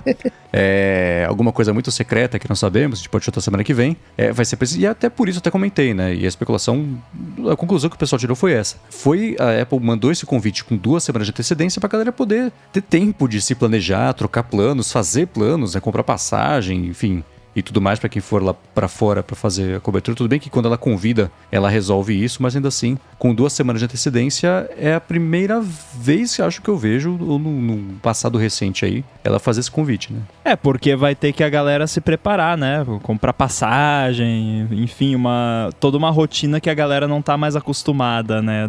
desde que a Apple começou a fazer evento virtual. Sim, e toda a burocracia também que envolve Covid, né? Pra essa viagem ah, que eu é? fiz agora faz uns meses para Espanha foi, né? Você vai lá, você faz o teste ou pega o comprovante da vacina e putz, não tá no sistema do Connect SUS, tem que ver não sei onde pedir e aí gerar o certificado no idioma do país onde você vai. É a maior burocracia, né? Então até a galera dá umas cabeçadas, né? Até dá errado, até dá certo, leva tempo, né? Então essas duas semanas vão ser bem necessárias e muito utilizadas pela galera que vai ter a sorte de, de ter recebido o convite e vai poder ver ao vivo lá a brincadeira toda. Mas ainda assim, eu não, não apostaria alô bola de cristal que seja um evento nos moldes anteriores. Acho que vai ficar mais próximo de uma é, WWDC, de ter ali no final uma coisa ali de né, colocar as mãozinhas, porque teve uma galera falando né, que num determinado dia lá, determinadas áreas da nave mãe foram interditadas para fazer as gravações, então é, parece que vai ser o mesmo molde né, que a gente tá tendo até hoje, mas no finalzinho né, vai ter aquele hands-on, né, galera vai sentar junto para assistir o, os vídeos in person. Uhum. Cara, eu acho que não. Eu, eu já acho que vai voltar mais tradicionalzão mesmo, como era antes por conta da forma como a Apple tá comunicando, porque eu acho que se fosse ser uma parada que nem WWDC, que fosse só os jornalistas lá assistir um vídeo, eles deixariam isso bem claro na comunicação deles e, e, não foi o que eles fizeram. Eles deixaram bem claro no convite: join us in person. Tipo, vem aqui é. pessoalmente, uhum. né? O lance de gravação é, tem, tem duas possibilidades. Uma é que, óbvio que vai ter vídeo, né? Sim. Porque mesmo os eventos antes ao vivo já tinha muito vídeo. A Apple aumentou muito a quantidade de vídeo nos eventos, mesmo antes de começar a fazer tudo virtual. É, e outra é que talvez eles, eles tenham deixado uma versão gravada pronta para se der ruim né? Você, tipo, pô, aumentou, surgiu uma nova variante, tem que cancelar o, o evento ao vivo, solta o vídeo, né? Tem o backup ali eu acho que pode ser algo assim também. Mas eu acho que o presencial vai ser presencial de verdade. Não vai ser vem assistir um videozinho só, que nem foi o lance da WWDC. Que eu falo zoando aqui, né? Mas na real foi muito mais do que isso, né? O pessoal que foi lá curtiu. E até fiquei, fiquei um pouquinho chateado que eu não fui, porque pareceu ter sido bem, bem divertido. Apesar de ser, entre aspas, só assistir um videozinho. Eu acho que vai ser, né? Eu gostaria que fosse nos modos dos antigos, mas de repente não dentro do auditório, né? Podia ser uma coisa mais no, no campus mesmo, né? Tipo, lugar aberto, tá? Até mais porque é de dia lá pros caras, de manhã, aliás. É, não sei. É, esse negócio do vídeo, no convite da WWDC, é, foi uma observação que o Rambo fez na época. A Apple deixava bem claro de que ia ser um um videozão lá pra galera ver ao vivo e, e só ver outros seres humanos e, e, e, de um jeito mais limitado a experiência de uma WWDC, né? Eu tava dando uma espiada aqui de 6 de junho, de que foi quando é, é, começou a WWDC, até agora, isso em Estados Unidos, a situação estava né, com 137 mil casos que aconteceram no dia 6 de junho de Covid, agora está 105 mil. Então caiu aí seus, seus 30%. É melhor, mas não é incrível, né? Então esse negócio de ela ter um plano B é, faz sentido. E aquela coisa também, né? Evento da Apple, mesmo os presenciais, como é que tava. Como é que era? Pouco antes da pandemia, foi migrando para isso. A cada 5 minutos tem um vídeo de qualquer jeito. Ó, oh, vai lançar o iPhone, hein? Então, vídeo do iPhone. Aí passa lá, vídeo do iPhone. Ah, que bacana. O comercial do iPhone. Passa o comercial do iPhone. Então, é, já era muito vídeo, né? Agora eu vou falar com as pessoas que viram o iPhone. A pessoa fala, o vídeo. Ó, o iPhone tá mó legal, hein? Compra. Então, é, não costumava eu ser assim. Eu vi o iPhone. É, né? Então, e desenvolvedores? a gente desenvolveu. É bacana, tá, tá Nossa, legal, é tá rápido. Forte, tá uau, é. uau, é rápido. Uau. É, mas eu digo assim, né? De trazer Exato. pessoas ao palco, né? Ah, quem vai a pessoa vai falar de tal coisa. Acaba que era uma coisa ao vivo com vídeos demo, guardando muitas devidas uhum. né, proporções. Mas em algum momento passou a ser é, tudo gravado. Num, sim, sim, né, sim, sim. Né, o... Em algum momento, pandemia, né? É, não, a, a, minha crítica é que só que dos últimos cinco anos pra cá, tirando pandemia, pré-pandemia, a quantidade de vídeos aumentou bastante a ponto de é, alguém deve ter calculado já o tempo, a, a, divisão entre tempo de coisa ao vivo, coisa acontecendo no palco, versus tempo de vídeo. Deve ser 50-50 ali nos últimos eventos pré-pandemia. Óbvio que depois da pandemia, não, né? Você fala que é uma crítica, mas eu nem considero uma crítica, pelo menos quando eu falo disso, eu não falo como crítica. É, é só uma, uma mudança. Porque se você não consegue fazer do jeito que o Steve Jobs fazia, o que ninguém consegue, então usa uhum. vídeo mesmo que fica melhor, né? Porque os vídeos são bons, a maioria sim, pelo sim. menos. Eles são bem feitos, eles, acho que eles fazem um trabalho melhor de, de apresentar ali de um jeito bacana do que o, a galera que tá lá saberia fazer. Não que eles não sejam bons apresentadores, todo mundo lá apresenta bem, principalmente o Craig, né? Que melhorou horrores, diga-se uhum. de passagem, né? Volta lá a história dele tremendo lá, não conseguindo fazer os gestos no, no trackpad. Então eu acho que eu, eu nem considero uma crítica para mim assim. Eu, quando eu falo do vídeo, eu acho bom o vídeo. Eu acho que melhor, melhorou dentro do que. do contexto que a empresa é agora, porque não tem mais um Steve Jobs para apresentar, que era único, né? E, e não, vamos falar aqui também dos vídeos do seu Johnny Ive, seu João Ivo. Aquele sotaquinho dele, vou te falar, era maravilhoso. Né? Vendia qualquer coisa. É, qualquer coisa que tem um vídeo dele falando gorgeous, eu tenho que comprar. Eu, eu falo como crítica mesmo, porque eu acho. Sei lá, eu fico imaginando, sabe o que? A pessoa que se ocupou de reservar, ou as pessoas, né? Reservar hotel e aeroporto para 300 jornalistas sentarem a busanfa na cadeira e ficar vendo vídeo, né? Que todo mundo tá vendo ao mesmo tempo na é. internet é. e que vai estar no YouTube daqui a 5 minutos. ah, mas vai quem quer, né? Ah, é, né? não, eu quero ir, eu adoraria ir. É. Eu tô reclamando, mas se eu estivesse nessa situação, eu iria com muito, muito, muito, é. muita animação. Mas e o, essa galera vai para lá não é para ver só o evento, mas o que é o retorno para Apple é hands-on, especialmente esse, a galera de YouTube, né? E mesmo de blog fazendo hands-on, mas já sai vídeo. de lá com o review unit na mão. É, então, né? É, é o, o, o, o, que está acontecendo no evento na hora do anúncio é, é 5% do motivo pelo qual a pessoa está lá naquele momento para fazer parte do evento. Né? Mas ainda assim, os vídeos me, me aborrecem um pouco. E a gente sempre fala, né, que a imagem do convite não quer dizer nada, mas ainda assim a gente sempre fala da imagem do convite. E, e esse ano, né, teve uma galera falando, ah, lá vai ter integração via satélite, até porque a SpaceX e né, seus desdobramentos, whatever, estaria anunciando, tá para anunciar, né, está anunciando no, enquanto a gente está gravando, uma parceria com telefonia lá nos Estados Unidos, aí, né, aquela coisa toda. Provável que isso não vai acontecer, mas isso entra lá no bola de cristal, aquele papinho, né, de ter os SMS de emergência indo via satélite e, e whatever. Mas eu olhei aquilo e vi muita é, astrofotografia, acho que esse é o nome, né? E eu queria uhum. saber do Mendes, né? É, como é que ele olhou isso como astrofotografia, se é por ali mesmo, se, se, se eu tô viajando na ideia, no, naquilo que me foi passado, naquilo que me foi remetido, né? Até porque, né? Falando dessa coisa de integração via satélite, vamos combinar que iPhone hoje é muito mais câmera do que telefone. Então, integração via satélite, uhum. whatever, né? Quem é que vai estar tá no, no meio de um lugar sem sinal e querendo falar com. Né? Não, não rola. SMS de emergência, ok, né? Um, é um outro desdobramento. Mas eu fiquei com, esse, com essa astrofotografia. É, você perguntou pro Mendes errado, porque o meu irmão falou exatamente isso. O João Mendes.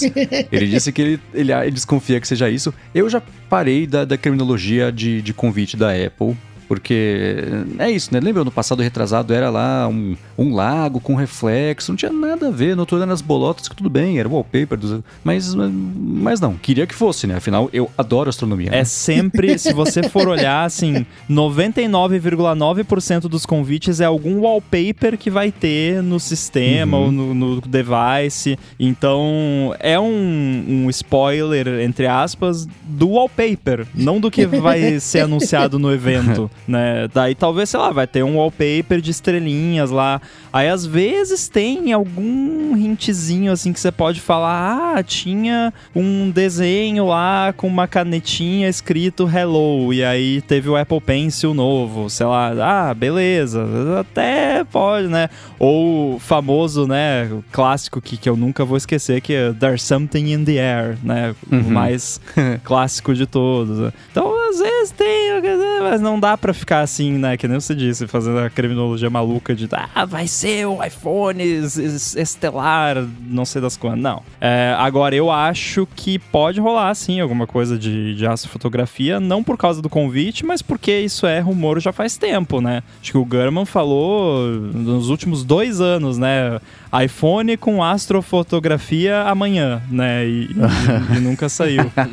e o lance de SMS de emergência via satélite supostamente era para ter rolado no passado e não rolou, então quem uhum. sabe rola esse ano. Eu acho plausível, mas, mas acho que eu já tô falando coisa demais aqui, porque a gente tem um jogo semana que vem, né? Deixa pra semana que vem. É, e uma coisa que eu tenho certeza que vai ver a notícia amanhã, porque eu não vi virando notícia hoje, é que mais uma vez, se você for no site da Apple e tiver com dispositivo, né, um iPhone ou um iPad, e tocar na imagem do evento, ele carrega um, um, um, um um blob 3D. Um com buraco negro. Um buraco negro, é, com as estrelas e os negócios rodando e tudo mais. Pois Aí você é. pode ou aplicar no seu ambiente ou ver ele sozinho no, no, só rodando no 3D, e você dá zoom e é um monte de, de, de, estrelinha rodando. E não passa disso. E acho que foi no, no Twitter do Greg Joswiak que ele mostrou lá um, essas estrelinhas rodando e gerando o logotipo da Apple, como é mesmo ali com, com o convite. Adoraria que fosse essa fotografia, porque já é uma coisa que eu gosto sem qualquer relação com o iPhone, eu já tiro lá a foto do.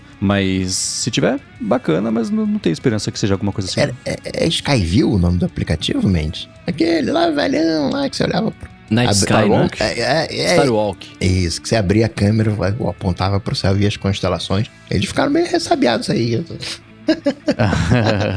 eu uso até hoje esse app pra ver quando que eu vai passar ISS, pra achar e tudo mais. Mas quando eu vi o convite, me remeteu mais à imersão do que a astrofotografia, mas a gente pode falar isso semana que vem.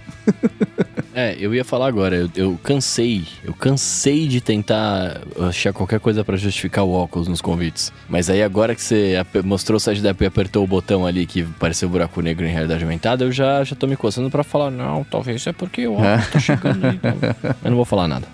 Então, um evento acontecendo ali no 7 de setembro. Esse iOS 16 ele tem que ser testado uh, e está sendo testado, né, com os beta testers, mas tem que ser testado pelas operadoras. As operadoras recebem lá o iOS 16, é, essa versão mais finalizada para garantir que está tudo funcionando, né, tá, é, tá tudo direitinho. Então, praticamente o iOS 16 ele já está fechado, né, não vai mudar né, daqui para frente. E aí nessa me surge um iPad OS 16.1. Aí nem tem um iPad OS 16, já tem um Era que nem o quando surgiu, acho que era Honeycomb, né? O, o Android para Honeycomb para pro, pra, tra pra tablet. Pra tablet. Né? Não, tablet, pra tablet. Misturou toda, to, toda a sequência lógica. Né? Numérica, a gente tá, não tem nem um iOS 16, já tem um iPad OS 16.1. Definitivamente vai ficar para outubro, novembro, né? Vai ficar para frente o iPad OS. É, faz sentido, embora seja um uma bagunça, né? Que tipo, não, não terminou o beta do iOS 16 ainda, e aí já tem o iOS 16. iPad OS 16.1, sendo que iOS e iPadOS é a mesma coisa, que eu já falei aqui, continua sendo, não mudou isso, é só um nome, que o sistema é basicamente o mesmo. É, então é uma confusão, não se sabe ao certo se iPad OS 16.0 vai chegar a existir.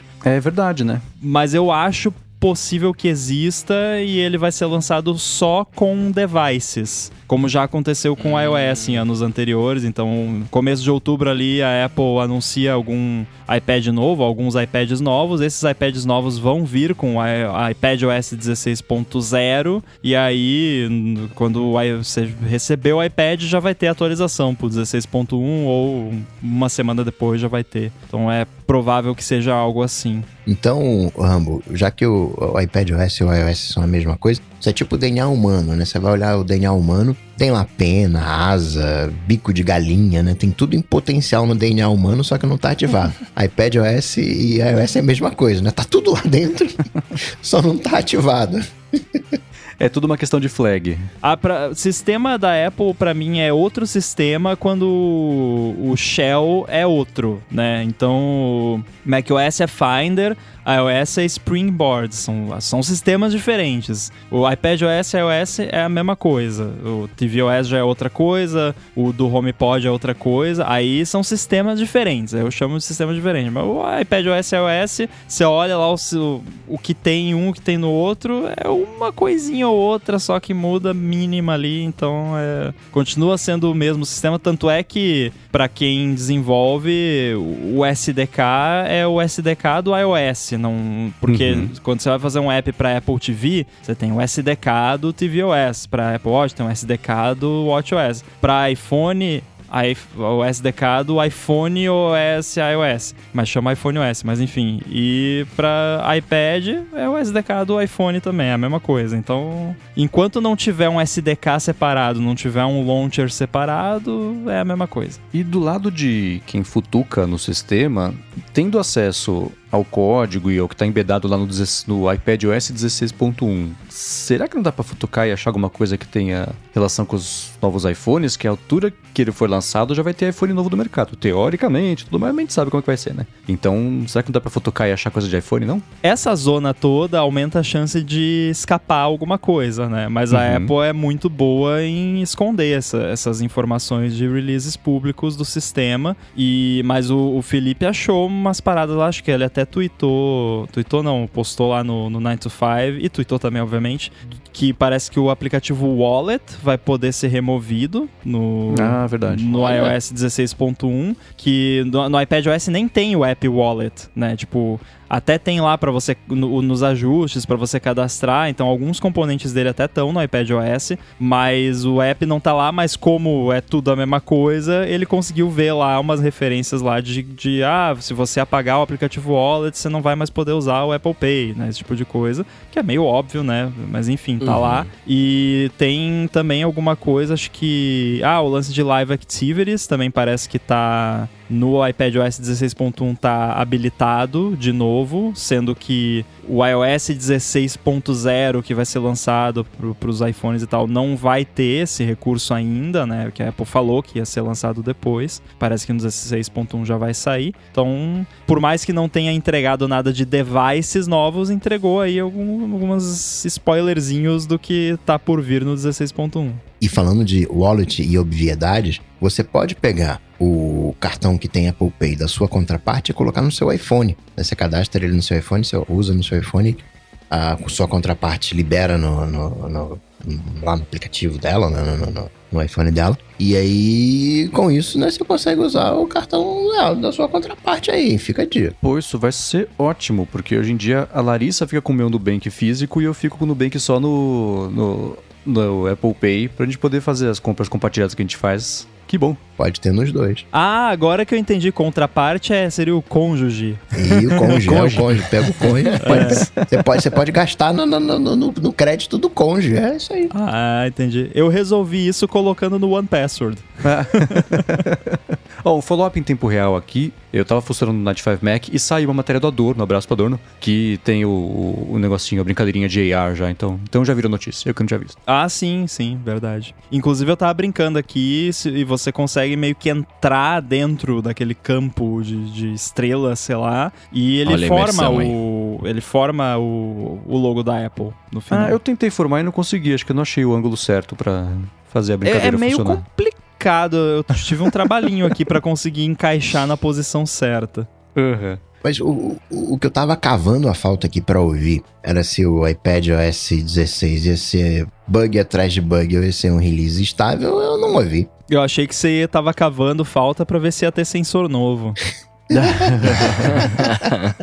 ah, eu não sei. Bug é aquela coisa, né? O, o, que tem de novidade do iPad OS, a maior novidade que não é de ecossistema Apple ID é um negócio do Stage Manager que aparentemente ainda está precisando de um tempo para ser polido. Então, no máximo, o 16 pode sair sem ele, o 16.1 chega com ele e, e, vida que segue. Vai ser aquela coisa de dores temporárias e que daqui a um mês ninguém lembra o que aconteceram, sabe? Tá precisando de muito polimento com, com braço, sabe? Porque tem todo aquele resto das, tipo, isso de ecossistema iOS, né? Ah, você fazer recall de mensagem do, do, do iMessage, de editar as mensagens, o resto todo, né? Vai ser legal se der para funcionar com o iPad, as pessoas que têm, ficar esperando para sair um modelo novo para poder, então, eu vai sair. Bugado ou não, a gente espera mais três semanas ou quatro e descobre. Fala agora de metaverso, mas antes disso, tirar aquele minutinho do episódio para agradecer ao Pillow, que está patrocinando mais esse episódio do ADT. O Pillow é um app que funciona como um assistente inteligente para você entender e melhorar a sua noite de sono. E ele oferece uma análise detalhada com insights bem valiosos, além de recomendações também, para você melhorar sua rotina de sono. Se você tem um Apple Watch, é só você usar o relógio enquanto dorme e o Pillow vai rastrear automaticamente analisar o seu sono. Se não, você também pode acompanhar o seu sono usando o iPhone ou o iPad, colocando ele na cama, perto do seu travesseiro. O Pillow tem uma função bem legal de alarme inteligente que escolhe o melhor momento para te acordar quando o seu estágio de sono está mais leve. Outra coisa legal é que o Pillow também oferece a opção de usar machine learning para categorizar os sons que acontecem durante o sono. Tipo, o, naquele ronco, a apneia do sono, fala e coisas assim. A interface dele é bem fácil de usar para você explorar e entender melhor os dados do seu sono. E os algoritmos deles estão sempre evoluindo de acordo com os achados científicos mais recentes de pesquisas sobre o sono. Quem usa o Pillow com o Apple Watch também curte ver a análise de frequência cardíaca para cada sessão de sono, para ver, por exemplo, a queda na frequência cardíaca, variação na frequência, nível de oxigenação do sangue e até frequência de respiração durante o sono. Eles têm uma preocupação bem grande com privacidade, então todas as informações são criptografadas e armazenadas de forma segura no aparelho e na, na conta do iCloud, se você escolher usar o iCloud com o aplicativo. A análise do sono também acontece localmente no iPhone ou iPad. Isso nunca vai para a internet. Por fim, no Apple Watch também eles oferecem uma série de complicações para ajudar você a olhar rapidinho os dados básicos da sua noite de sono. Para saber mais sobre o Pillow, acessa lá pillow.app. Ele é grátis na App Store e tem uma assinatura opcional que libera todas as funções do aplicativo. Além disso, ele é totalmente traduzido para o português, o que é bem legal também. Então, mais uma vez, acessa lá pillow.app para saber mais. Muito obrigado ao Pillow pelo patrocínio do ADT e pelo apoio a toda a Gigahertz. Valeu! Falando de privacidade, Valeu. né? Ali no sono. Será que eu falo dormindo? O que, que eu falo dormindo? O que, que o cônjuge vai ouvir, né? Na hora que eu estiver dormindo? Pode usar o app, ele faz o rastreio ali do, do que, que você fala durante, durante o sono. Muito bem, metaverso. Aqui partindo para o hashtag AloDT, né? Onde foi o que fez o professor Sérgio, Sérgio Araújo. Ele foi lá no Twitter, mandou a, a melhor pergunta dele com a hashtag AloDT e caiu aqui na pauta para obter a melhor pergunta. E ele disse como as profissões né, é, de cada um de vocês poderia, nossas, poderiam aplicar um metaverso, né? Poderiam ser aplicadas no metaverso. Ele é professor e vê inúmeras possibilidades, como dar uma aula imergindo numa célula ou até interagindo com um receptor. Esses exemplos que ele deu eu achei sensacionais. Eu queria. Você tem uma coisa que eu, eu gostaria de, de voltar a ser criança, só que no futuro é sala de aula, escola. Isso vai ser muito bacana. Nossa, Vai tem uma mesmo. coisa que eu não quero voltar a ser criança, é, é sala de aula, escola. É, né? Mas não era. Eu, eu não disse que eu seria um bom aluno. Eu, eu voltaria a não ser um bom aluno, mas ainda assim, essa parte. E eu vou voltar à minha experiência que eu tive com o HoloLens, com um aplicativo que era de astronomia. Era legal pra caramba ver o sol e não sei o que lá, ia viajando pelos planetas e tinha toda uma imersão sonora. No espaço não tem som, eu sei, mas tinha imersão sonora para dar um ambiente, um clima e tudo mais. Foi muito legal. Então, esse negócio de entrar na célula, na hora eu lembrei da, dessa. de ver o sol de pertinho, interagir com o sol. E, e isso ia fechar totalmente. Acho que a fixação da informação vai ficar muito melhor. Então, sorte da criançada que vai ter acesso a isso e vai ter a oportunidade de, de aprender desse jeito. Achei muito bacana. Esse tema, é, Mendes, é, é complicadíssimo, sabia? Porque eu vejo os YouTubers, YouTubers fazendo uh, os vídeos mó legais de interação que poderiam ser aplicados em sala de aula, e eu vejo como os professores, como as universidades falham miseravelmente nessa propagação da informação na propagação do conhecimento. Agrego a isso, né? Eu tive uma boa escola, na minha escola tinha aquele audiovisual, que era onde você assistia vídeos educativos, e eu confesso que esses vídeos educativos não fizeram muita diferença. Eu não me lembro de nenhum vídeo educativo de um receptor interagindo que, caraca, que eu tenho guardado hoje. O único vídeo educativo que eu me lembro, é, na real tem dois. Tem um que é do telecurso, que eu não posso falar aqui, e tem um que é, todo mundo que tá ouvindo sabe de qual vídeo eu tô falando, e tem outro que é aquele do, do, do Michael Jordan, né? Stop, get some help.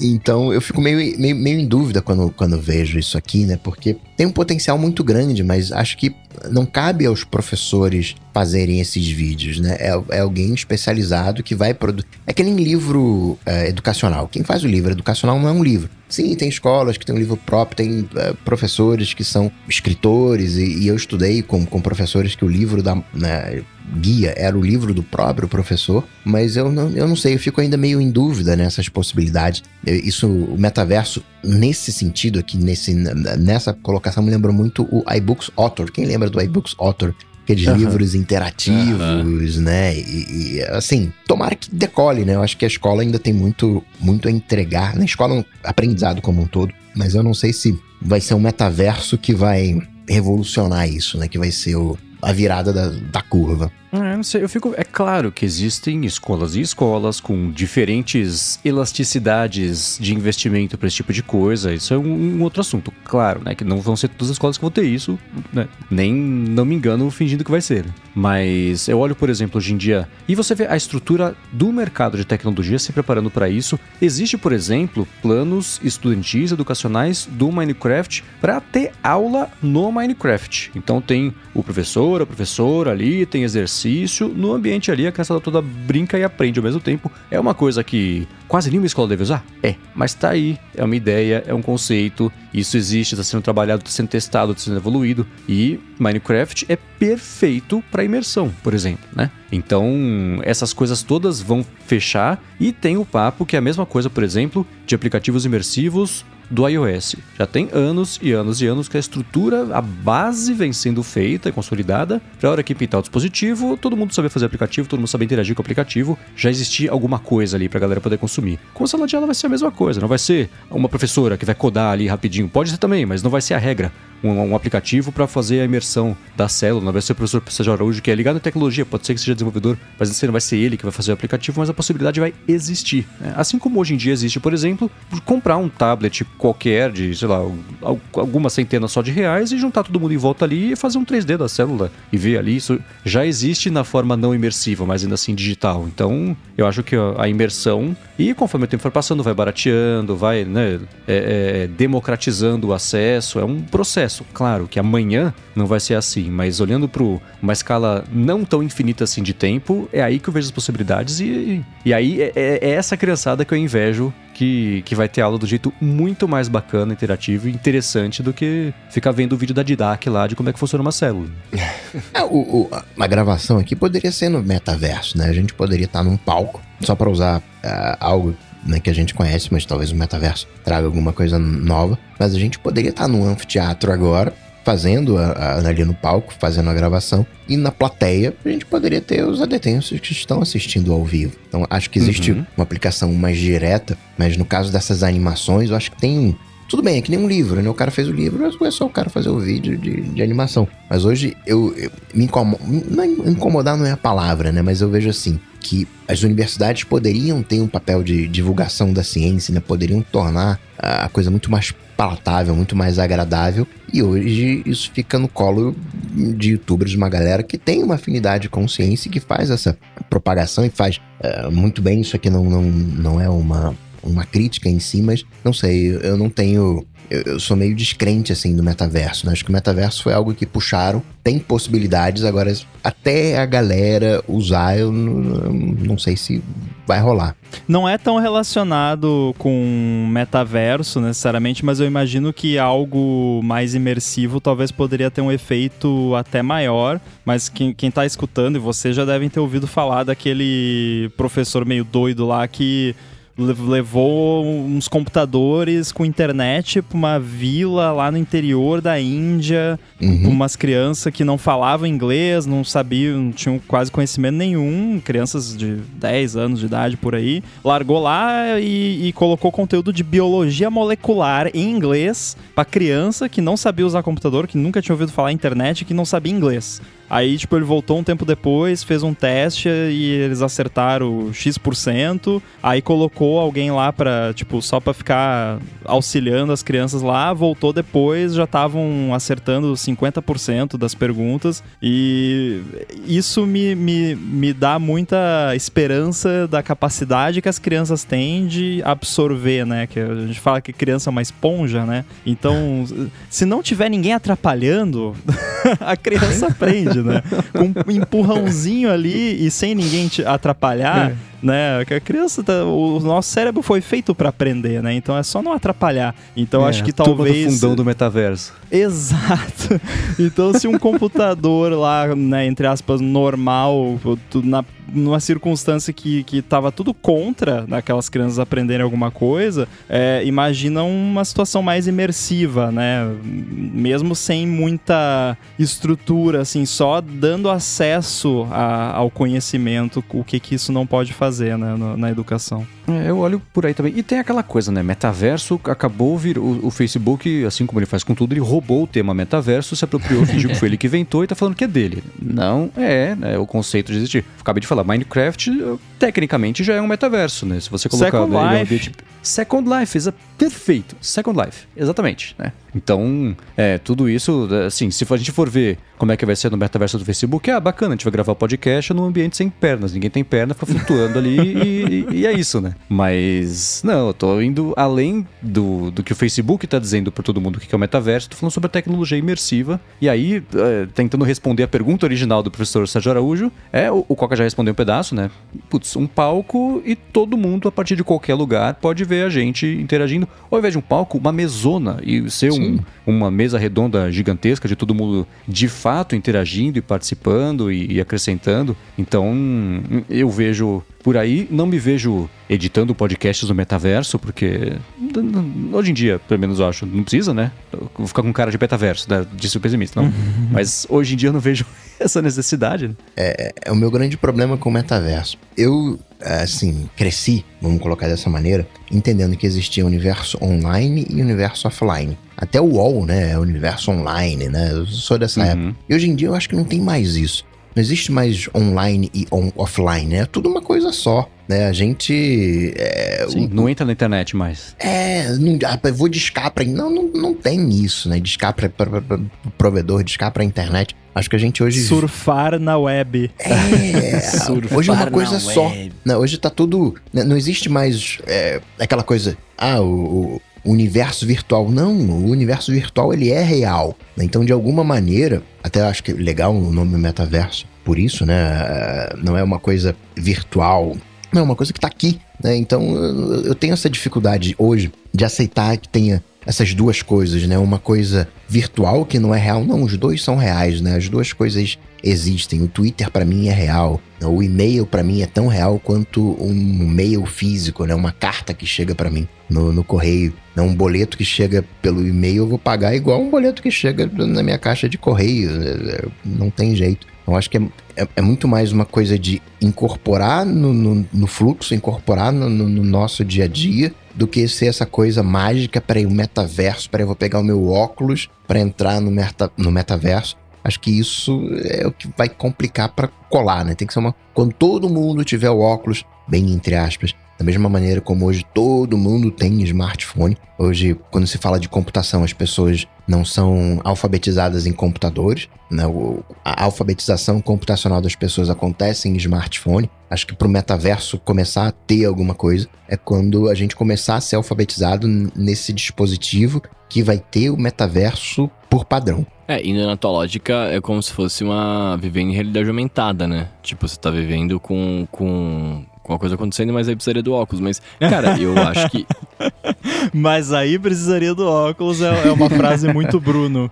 Exato. É. é que eu quero muito. Mas, mas o lance que eu acho também do, da, da parada do metaverso é, eu não acho que ela não, que não vai acontecer. Eu acho que vai acontecer e, e muito em breve, mas para isso acontecer que você fala da alfabetização desse negócio, cara, não é, é que eu não acho que é pra nossa geração, sabe? Tipo, a, a gente a tá velho já para isso. É, é mas, é, mas é, é, a, mesma brisa que eu, eu troquei uma ideia com a Ilex do blog do iPhone lá em 2016 sobre isso. É, é a mesma coisa do smartphone, quando fica a discussão de ah, computador não é, não sei o que, não sei o que. Cara, a geração que nasce usando essa tecnologia, para eles isso faz parte do dia a dia e tá lá, né? Assim, meu pai não nasceu com computador, eu, eu já tinha computador quando eu era criança, então para mim é muito normal ficar na frente do computador, para todos nós aqui, né? Para quem tá na geração hoje de que nasceu mexendo no smartphone, cara, vai tá mexendo no smartphone e é super normal. Cara, eu vou citar a Índia pela segunda vez, né, nesse papo, mas eu tava ouvindo um episódio lá do da, da, das Big Techs lá, como é que é o nome daquele podcast, Mendes, que tá Land tá falando of the Giants. Facebook? Land of the Giants, ótimo. E aí eles estavam comentando que eu tinha esquecido desse fato, que no caso ali era sobre a Índia, mas se aplica a muitos países, né? Que a, a Índia foi um, um, país que pulou o PC, basicamente, né? Tipo, eles já foram direto pro smartphone, porque a situação econômica, cultural e da, das pessoas e tal foi tal que eles não chegaram ao ponto de todo mundo ter o seu computador. Já foi direto para todo mundo ter o seu smartphone, uhum. né? Coisa que aqui no Brasil, por exemplo, já foi um pouco diferente, claro o Brasil é muito grande, cada lugar foi diferente, mas hoje em dia todo mundo tem seu smartphone e tudo mais. E eu, aí, é, eu vivo falando aqui sobre as coisas que eu ouvia dizer que ia ser o futuro e no fim não foi. Agora eu vou falar de uma coisa que eu estava errado, porque eu lembro, né, na época lá, não sei que época foi isso, 2000 e pouco, o pessoal comentando matérias e tal, ah, a era pós-PC, né, que não, as pessoas não vão mais ter computador, vão só usar o celular, a maioria dos acessos de, de sites, né, que na época era site ainda, vão ser pelo celular, e aí eu ficava pensando, não, isso aí não pode ser, como, não sei o que, e hoje em dia, cara, é isso, sabe, você vai olhar, qualquer pessoa que tem um site, um blog, qualquer que tenha um Analytics, você olha lá, os acessos é tipo 80, 90% de celular e tablet Sim. e 10% de computador, e isso se aplica a tudo, né? Então, o smartphone hoje em dia é o computador e não é pra gente porque a gente é velho, basicamente, né? Hoje em dia Sim. usa computador quem precisa usar uhum. computador para um fim específico. Quem não precisa vai só no celular. É, e no fim das contas tem aquilo que a gente desde o começo tem falado também sobre como é empolgante a tecnologia imersiva, headsets, os óculos e tudo mais. E a gente quando pensa na aplicação prática disso sempre se volta para jogos e para educação, né? E a discussão está inteira girando em torno disso. Agora tudo bem que foi o professor Sajarujo que perguntou e deu o exemplo de, de da, da, interação com a célula. Eu trouxe o exemplo do, do Minecraft que junta um pouco a parte de jogos com interação e com essa esse negócio das aulas também, mas fica girando sempre em torno torno disso, né? E em algum momento a conversa que a gente começou a falar agora há pouquinho sobre como a geração nova já vai estar tá nativa nisso aí e tudo mais, né? Parece aquelas coisas, como é que eu vou explicar para meus filhos o que são o que é o metaverso, né? Não, é eles vão te explicar o que é o metaverso, é o contrário, Exato. né? Exatamente. Esse argumento de que, como vou explicar para meus filhos X? Assim, putz, você entendeu exatamente o oposto Exato. da situação aí, é. você que tem que receber a explicação, né? Então, certeza que a gente que vai aprender com a criançada o que, que é mexer no metaverso, o que, que significa, com as possibilidades e, e enfim, né, o, como elas estão aprendendo com isso aí. Da mesma maneira que foi a gente que explicou para os nossos pais como programar o videocassete, vão ser os nossos filhos que vão explicar o que é o metaverso. É isso aí. Exatamente. E o Thiago tá com uma dúvida, né? Ele tem um iPhone 12 e um carregador turbo da iPlace. E quando ele carrega o, o device dele, chega em 80%, uh, faz aquele barulhinho, é quando espeta na tomada, vibra, acende, pula, dá três voltas, né, e não sabe por que e como que desativa isso. Ocorre a mesma coisa com a fonte original da Apple, no passado ele fuçou lá nas automações e já excluiu todas, também já redefiniu os ajustes sem sucesso. E eu falo que isso aí eu não sei, porque o, eu tenho umas automações ligadas com percentual de bateria, e o meu também quando chega em 80% eu coloquei para ele fazer umas coisas, então ele também pula e dá, dá uns três saltos para trás, vibra e tudo mais. Então, não sei, né? É, isso é opcional, é, é, acontece com todo mundo hoje em dia, que tem aquele carregamento otimizado, né? Quando chega em 80% para desacelerar, para não aquecer tanto até chegar aos 100%, para chegar a 100% né, na, maior, na maior parte dos casos, na, na, na, manhã, né, quando você vai desconectar o iPhone da tomada. Esse é o barulhinho, inclusive. Não, é, eu fiquei bem confuso também com esse relato, porque eu, eu particularmente nunca presenciei isso, mas a primeira coisa que me veio em mente foi esse lance do carregamento otimizado, de, dele não terminar de carregar é, até ele achar que precisa terminar de carregar para não encher demais a bateria sem necessidade. Isso tudo que você falou foi a única explicação, porque justamente ele para nos 80%, né? Quando ele decide que ele não quer carregar até 100% naquele momento, ele vai parar nos 80%. Só que eu não sabia que ao parar nos 80 ele fazia o sinalzinho de, de carga. E que eu saiba, o jeito de você desativar o sinalzinho de recarga é deixar o iPhone no modo silencioso, né não? Daí ele não faz o barulho. Só dá uma, uma cutucadinha. É, então, eu fiquei bem intrigado com essa pergunta dele, porque eu procurei pela resposta no Google e em todos os lugares eu achei é, é, receitas de shortcuts que ensinam a fazer o barulho, mas ele próprio falou que ele fuçou nos shortcuts dele e não encontrou isso. Então, a segunda, a segunda hipótese, segundo candidato, suspeito, era isso de carregamento inteligente, bater 80%, ele notificar, mas ele só para de carregar, né? Então, eu, a gente tá trazendo a pergunta aqui para se alguém tá escutando e sabe, já passou por isso e Algum ajuste resposta. de acessibilidade? Ah, exato, acessibilidade, é. talvez? Ou talvez, sabe o quê? Não é ativar o, aquele carregamento otimizado a 80%, mas ativar o modo de economia de bateria quando chega a 20%. Porque quando você ativa isso, o modo amarelo, quando chega nos 20%, ele vai desativar o modo amarelo em 80%. Então talvez. Ah, isso é verdade. Seja um barulho de desativar. Não. Entendeu, né? De desativar o carregamento do modo de economia. É quando você liga o modo de economia de bateria, que normalmente ele liga automaticamente quando chega nos 20, ou pelo menos te oferece para ligar, mas você liga, o modo que a bateria fica amarela. Aí você bota para carregar ele vai automaticamente desligar o modo amarelo, como nós estamos chamando aqui, né, o modo de economia de bateria, no, quando o carregamento chegar em 80%. E quando ele chega em 80% e ele desliga automaticamente, aparece um alerta no iPhone falando: Ó, oh, eu desliguei né? Porque já carregou que chegue. Aí eu, eu só não sei, é porque eu nunca fiquei olhando o meu iPhone carregar para ver pois que é. quando chegou em 80 ele fez alguma que que coisa, porque geralmente quando tipo, isso acontece eu tô dormindo. Secar, né? É, tipo, é até curioso como que eles descobriu essa questão, porque eu, eu realmente eu nunca deixo, tipo, quando eu deixo o iPhone para carregar assim, para carregar até o final é quando eu tô dormindo. E pelo menos eu nunca acordei com nenhum barulho dele carregando. Então, acho que não faz, não. Se você que tá ouvindo tem a melhor resposta para essa pergunta, manda aqui pra gente no hashtag AloADT que a gente compartilha na semana que vem esse mistério. Tem coisas, né, que a gente. Não sei quando veio esse modo de amarelo. Acho que isso foi, sei lá, do 2015, sei lá quando é que veio. Aí depois veio os 80%, 80% mais recente, deve ter uns 2, 3 anos. Mas a gente acaba incorporando isso no nosso dia a dia e nem né, debulha mais isso, né? A gente. A bateria hoje, acredito que para todos nós aqui virou, sei lá, qualquer coisa. No, no início, né?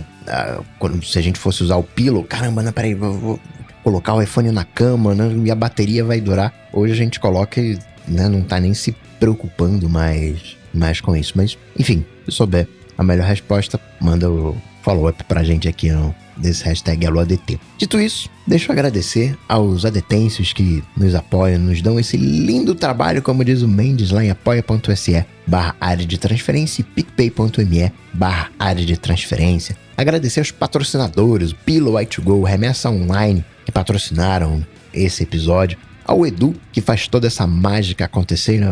Aos bastidores, né? A gente falou hoje de metaverso, né? Caramba, mó legal, palco lá, gente num, num, numa mesa redonda, todo mundo interagindo e, e se esquece que tem um, um, um, outro ser, uma outra pessoa fazendo tudo isso acontecer, que é o Edu. Obrigado, Edu. Para falar comigo, vocês sabem, só ir lá no Google, bater Coca-Tech que a gente troca uma bola, ou ir lá no Instagram, arroba coca.tech, manda uma DM que a gente interage. Maravilha, eu sou arroba Bruno Underline Casemiro lá no Twitter, TikTok, Instagram, mais próximo de você. Tô ausente, mas em algum momento eu volto. É nóis. Me procura que eu não tô lá. Bom, eu sou MVC Mendes no Twitter e tenho religiosamente todo dia publicado uma fotinho sem, quase sempre divertida no Be Real, então para quem estiver experimentando o Be Real, tô por lá também. E apresento aqui na Gigahertz, toda segunda-feira com o Felipe Espósito, o A Fonte, e toda quarta-feira o Área de Trabalho com a Bia Kunz e a Garota Sem Fio, e fora da Gigahertz, todas as tardes, apresento o Bolha Dev, o podcast da Lura, sobre tecnologia, inovação e desenvolvimento. Eu sou o arroba underline inside lá no Twitter, Guilherme Rambo 2 no Instagram e também tem o, o Olá Mundo aqui na Gigahertz junto com o Fernando Boom. Se você quiser ouvir ou fazer uma analogia maravilhosa entre bibliotecas de software e culinária, escute o episódio mais recente do Olá Mundo dessa semana, episódio número 6, que tá bem legal. Valeu. Tudo dito e posto, a gente volta semana para mais um bola de cristal. Tchau, tchau. Aê! Valeu! Valeu!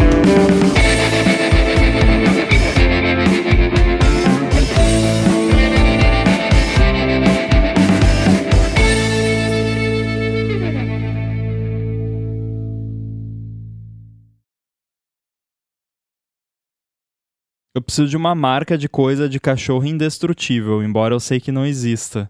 Mas é que, tipo assim, o Yoshi, quando era filhote, ele ainda é, tecnicamente, né? Mas já tá grandinho já. Aí é, quando ele era bem pequenininho, aí a gente comprava os brinquedinhos e tal, e ah, que legal, olha ali, ele tá há um mês roendo aquele negócio ali e tá de boa. Agora é tipo, ó, olha ali, um minuto com o negócio já destruiu e já não dá mais, porque já tá saindo pedaço que ele pode engolir. Aí eu fui procurar no, no Mercado Livre, achei um, uns brinquedos lá e tal. Aí eu vi, aí fui ver o, o, os comentários lá. Aí tinha uma mulher falando assim: Ah, eu tenho dois pitbulls e comprei esse kit para eles. eles estão brincando há mais de uma semana e, e até agora não não destruíram os brinquedos. Falei, pô, se o Pitbull não conseguiu destruir. Dois, né? Dois, né? Não vai ser essa salsicha ambulante que se chama cachorro que vai conseguir destruir. Comprei três dias já, já tava soltando pedaço. Eu não sei se o critério da pessoa do que é destruir é diferente do meu. Que o meu critério é assim: ele vai destruir os brinquedos, é óbvio, né? Mas assim, soltando pedaço grande, né? Assim, que pode engolir e tal, né? O brinquedo não é comida, o brinquedo é brinquedo. Então, se tá soltando pedaço uhum. grande, melhor tirar. Aí eu fui falar com o pessoal lá que, que cria eles e tal, e aí me mandaram umas sugestões lá que eu não comprei ainda. Vamos ver, porque tá difícil isso. Se, se nem o brinquedo de Pitbull o, o bicho consegue, né? Pelo menos durar ali uma semana. É que o, tem. O, dependendo do tipo de cachorro, né? Tem cachorro que quer morder e não soltar, tem cachorro que quer roer, né? Tem vários. Né, é, tem cachorro que quer desalmar o bicho, né? Tirar as coisas de dentro. Se você perguntar isso pro meu cachorro, ele vai falar sim. Ele quer tudo isso. ele gosta de brincar de cabo de guerra, ele gosta de roer, ele gosta de tirar as tripas de dentro das coisas. É, tudo que, que for de usar os dentes, ele gosta. O, a pessoa que me ajuda aqui, ela tem dotes é, de costura, gosta da Apple e tal. Então sempre que a Apple começa a rasgar, ela vai e costura. Então, tipo, os brinquedos agora estão realmente indestrutíveis, assim, porque destrói, vai, costura tudo de Tem novo. mais costura do que brinquedo, total, né? Total, total, total. Ah, o que eu, eu não sei a marca do, do que a gente tem, mas é um de. Isso é, é de silic, é meio de silicone, meio de borracha, saca? É é uma parada assim, ah, tá vendo? sim. Ah, pra quem tá vendo ao vivo aqui, ele é um, é um ossinho que ele ficou num formato péssimo depois que ela comeu um pedaço, né? Que ela comeu aqui a, É. uma bordinha. Mas a pira desse é que, como ele é muito maleável, ela consegue morder, morder, morder, morder, morder e ele destrói pouco. Ela tá com esse aqui já faz um mês. E ela é o tipo de cachorro que ela destrói no primeiro segundo que ela ganha alguma coisa. E esse. É, ela tá querendo o osso dela. É. E esse ela não conseguiu destruir, né? Então, assim, é, eu não sei, a, não lembro a marca, mas qualquer um que seja de silicone e aquele silicone que é mais um pouco mais rígido, é, eu super recomendo para um cachorro que tem vontade de destruir. O Yoshi, na idade que ele tá, ele tá, ele vai estar no lance de realmente morder porque o dente coça, né? Que acho que não sei se ele já caiu os Não, dentes já dele, passou, já passou essa Já etapa passou? do- de coçar, mas ele gosta de roer mesmo, né? E aí Uhum. ele tem a mordida muito forte, a mordida dele é, é, é forte, assim, pro tamanho da, da criatura. Você olha para aquilo ali, você não dá nada, né? Ah, Olha o tamanho desse bicho. Aham. Aí deixa ele te morder pra você ver. Aí a gente. Eu tô procurando umas paradinhas assim, que eu acho que é a melhor saída mesmo. Eu comprei uns que são meio emborrachadinho assim, dura um pouquinho mais, mas ainda assim ele consegue ir soltando assim uns pedacinhos aos poucos, né? Ah, mas o que, eu, o que eu faço é, é coisas de roer que ele pode comer, né? Tipo, Uhum. orelha de porco desidratada, enfim, tem um monte de- parada assim, né? Os veganos piram, né? Mas enfim, o- o- eu não É, sou e o meu cachorro não é, então assim, eu dou isso pra ele. É o- orelha lá do bicho desidratado, ele vai lá, aí beleza. Aí ele rói ali, se diverte e ainda pode engolir, né? Aí tá tranquilo. O que eu não recomendo é um de nylon, que os caras falam que é indestrutível mesmo, que é um nylon Não. duro. Isso aí aí solta fo- pedaço Exato. nem... É, Exato. não eu rola, comprei não. pra Judite, ela, eu achei que ela não ia roer, ela conseguiu roer e a parada começa a soltar um monte de pedaços, é, é duro e ele vai grudando no chão, vai juntando pelo, é horrível, cara. Não, e, e a gente deu um desse pra ele, aí ele começou a roer, aí o negócio era meio liso, assim. Aí ele começou a ficar com aquela textura toda ruída, né? E aí ele tem uma mania que ele quer roer as coisas apoiando no pé da gente. aí, beleza, se é um ossinho lisinho e tal, ele chega e fica ali, beleza, tudo bem. Aí quando o negócio tá todo áspero, rasgando a sua pele, aí não é legal, né? Quando ele quer roer no seu pé o negócio. É, complicado. O, a Letícia falou do Kong e do Corby. Corby me parece familiar o nome. Mas o primeiro brinquedo que a gente deu pra ele eu guardei, que é um, é um patinho de. Um patinho meio de pelúcia, assim. Tá funcionando firme e forte ainda? Ele ainda pata? Mas, mais ou menos, eu guardei, eu guardei pra posteridade, né? Justo. Eu fui curioso. A gente tá falando de cachorro, né? Curiosidade, eu fui na. Eu levei ela na veterinária esses dias e hum, no veterinário você sai e já tem um pet shop na frente, né? Tipo, do- junto na, na- no mesmo complexo. Aí eu saí pra comprar os remédios e tal, entrei na seção de brinquedo lá que tinha. Aí eu brinquei, né? Eu falei, Judite, escolhe um brinquedo aí, na esperança, né? De que ela fosse de fato escolher. E, cara, ela cheirou vários e ela acabou pegando um É. que era um Pluto, né, pequenininho assim também. e aí, cara, por incrível que pareça, ela sempre destrói tudo de primeira quando, quando ela ganha, né? E aí, esse Pluto ela pegou, ficou com ele, tipo, sei lá, uma semana e ela olhava pra ele e chorava. Ela, Ué, ela, ela apoiava ele e ficava, tipo, olhando e chorando. Aí passou uma semana, ela desencanou de chorar e arrebentou o Pluto. né, mas na primeira semana eu achei isso muito engraçado, cara. Eu até pensei, eu falei, será que ela tá se identificando? Qual que será que é a brisa? Porque eu jogava e aí ela só pegava e deixava ele em pé, do meu lado. Tipo, ela não queria que eu jogasse, saca? Eu não sei qual que foi a pira dela. Aí ela ficou pluta com o Pluto. Ficou Pluto e falou, agora já Eu era. tava só esperando.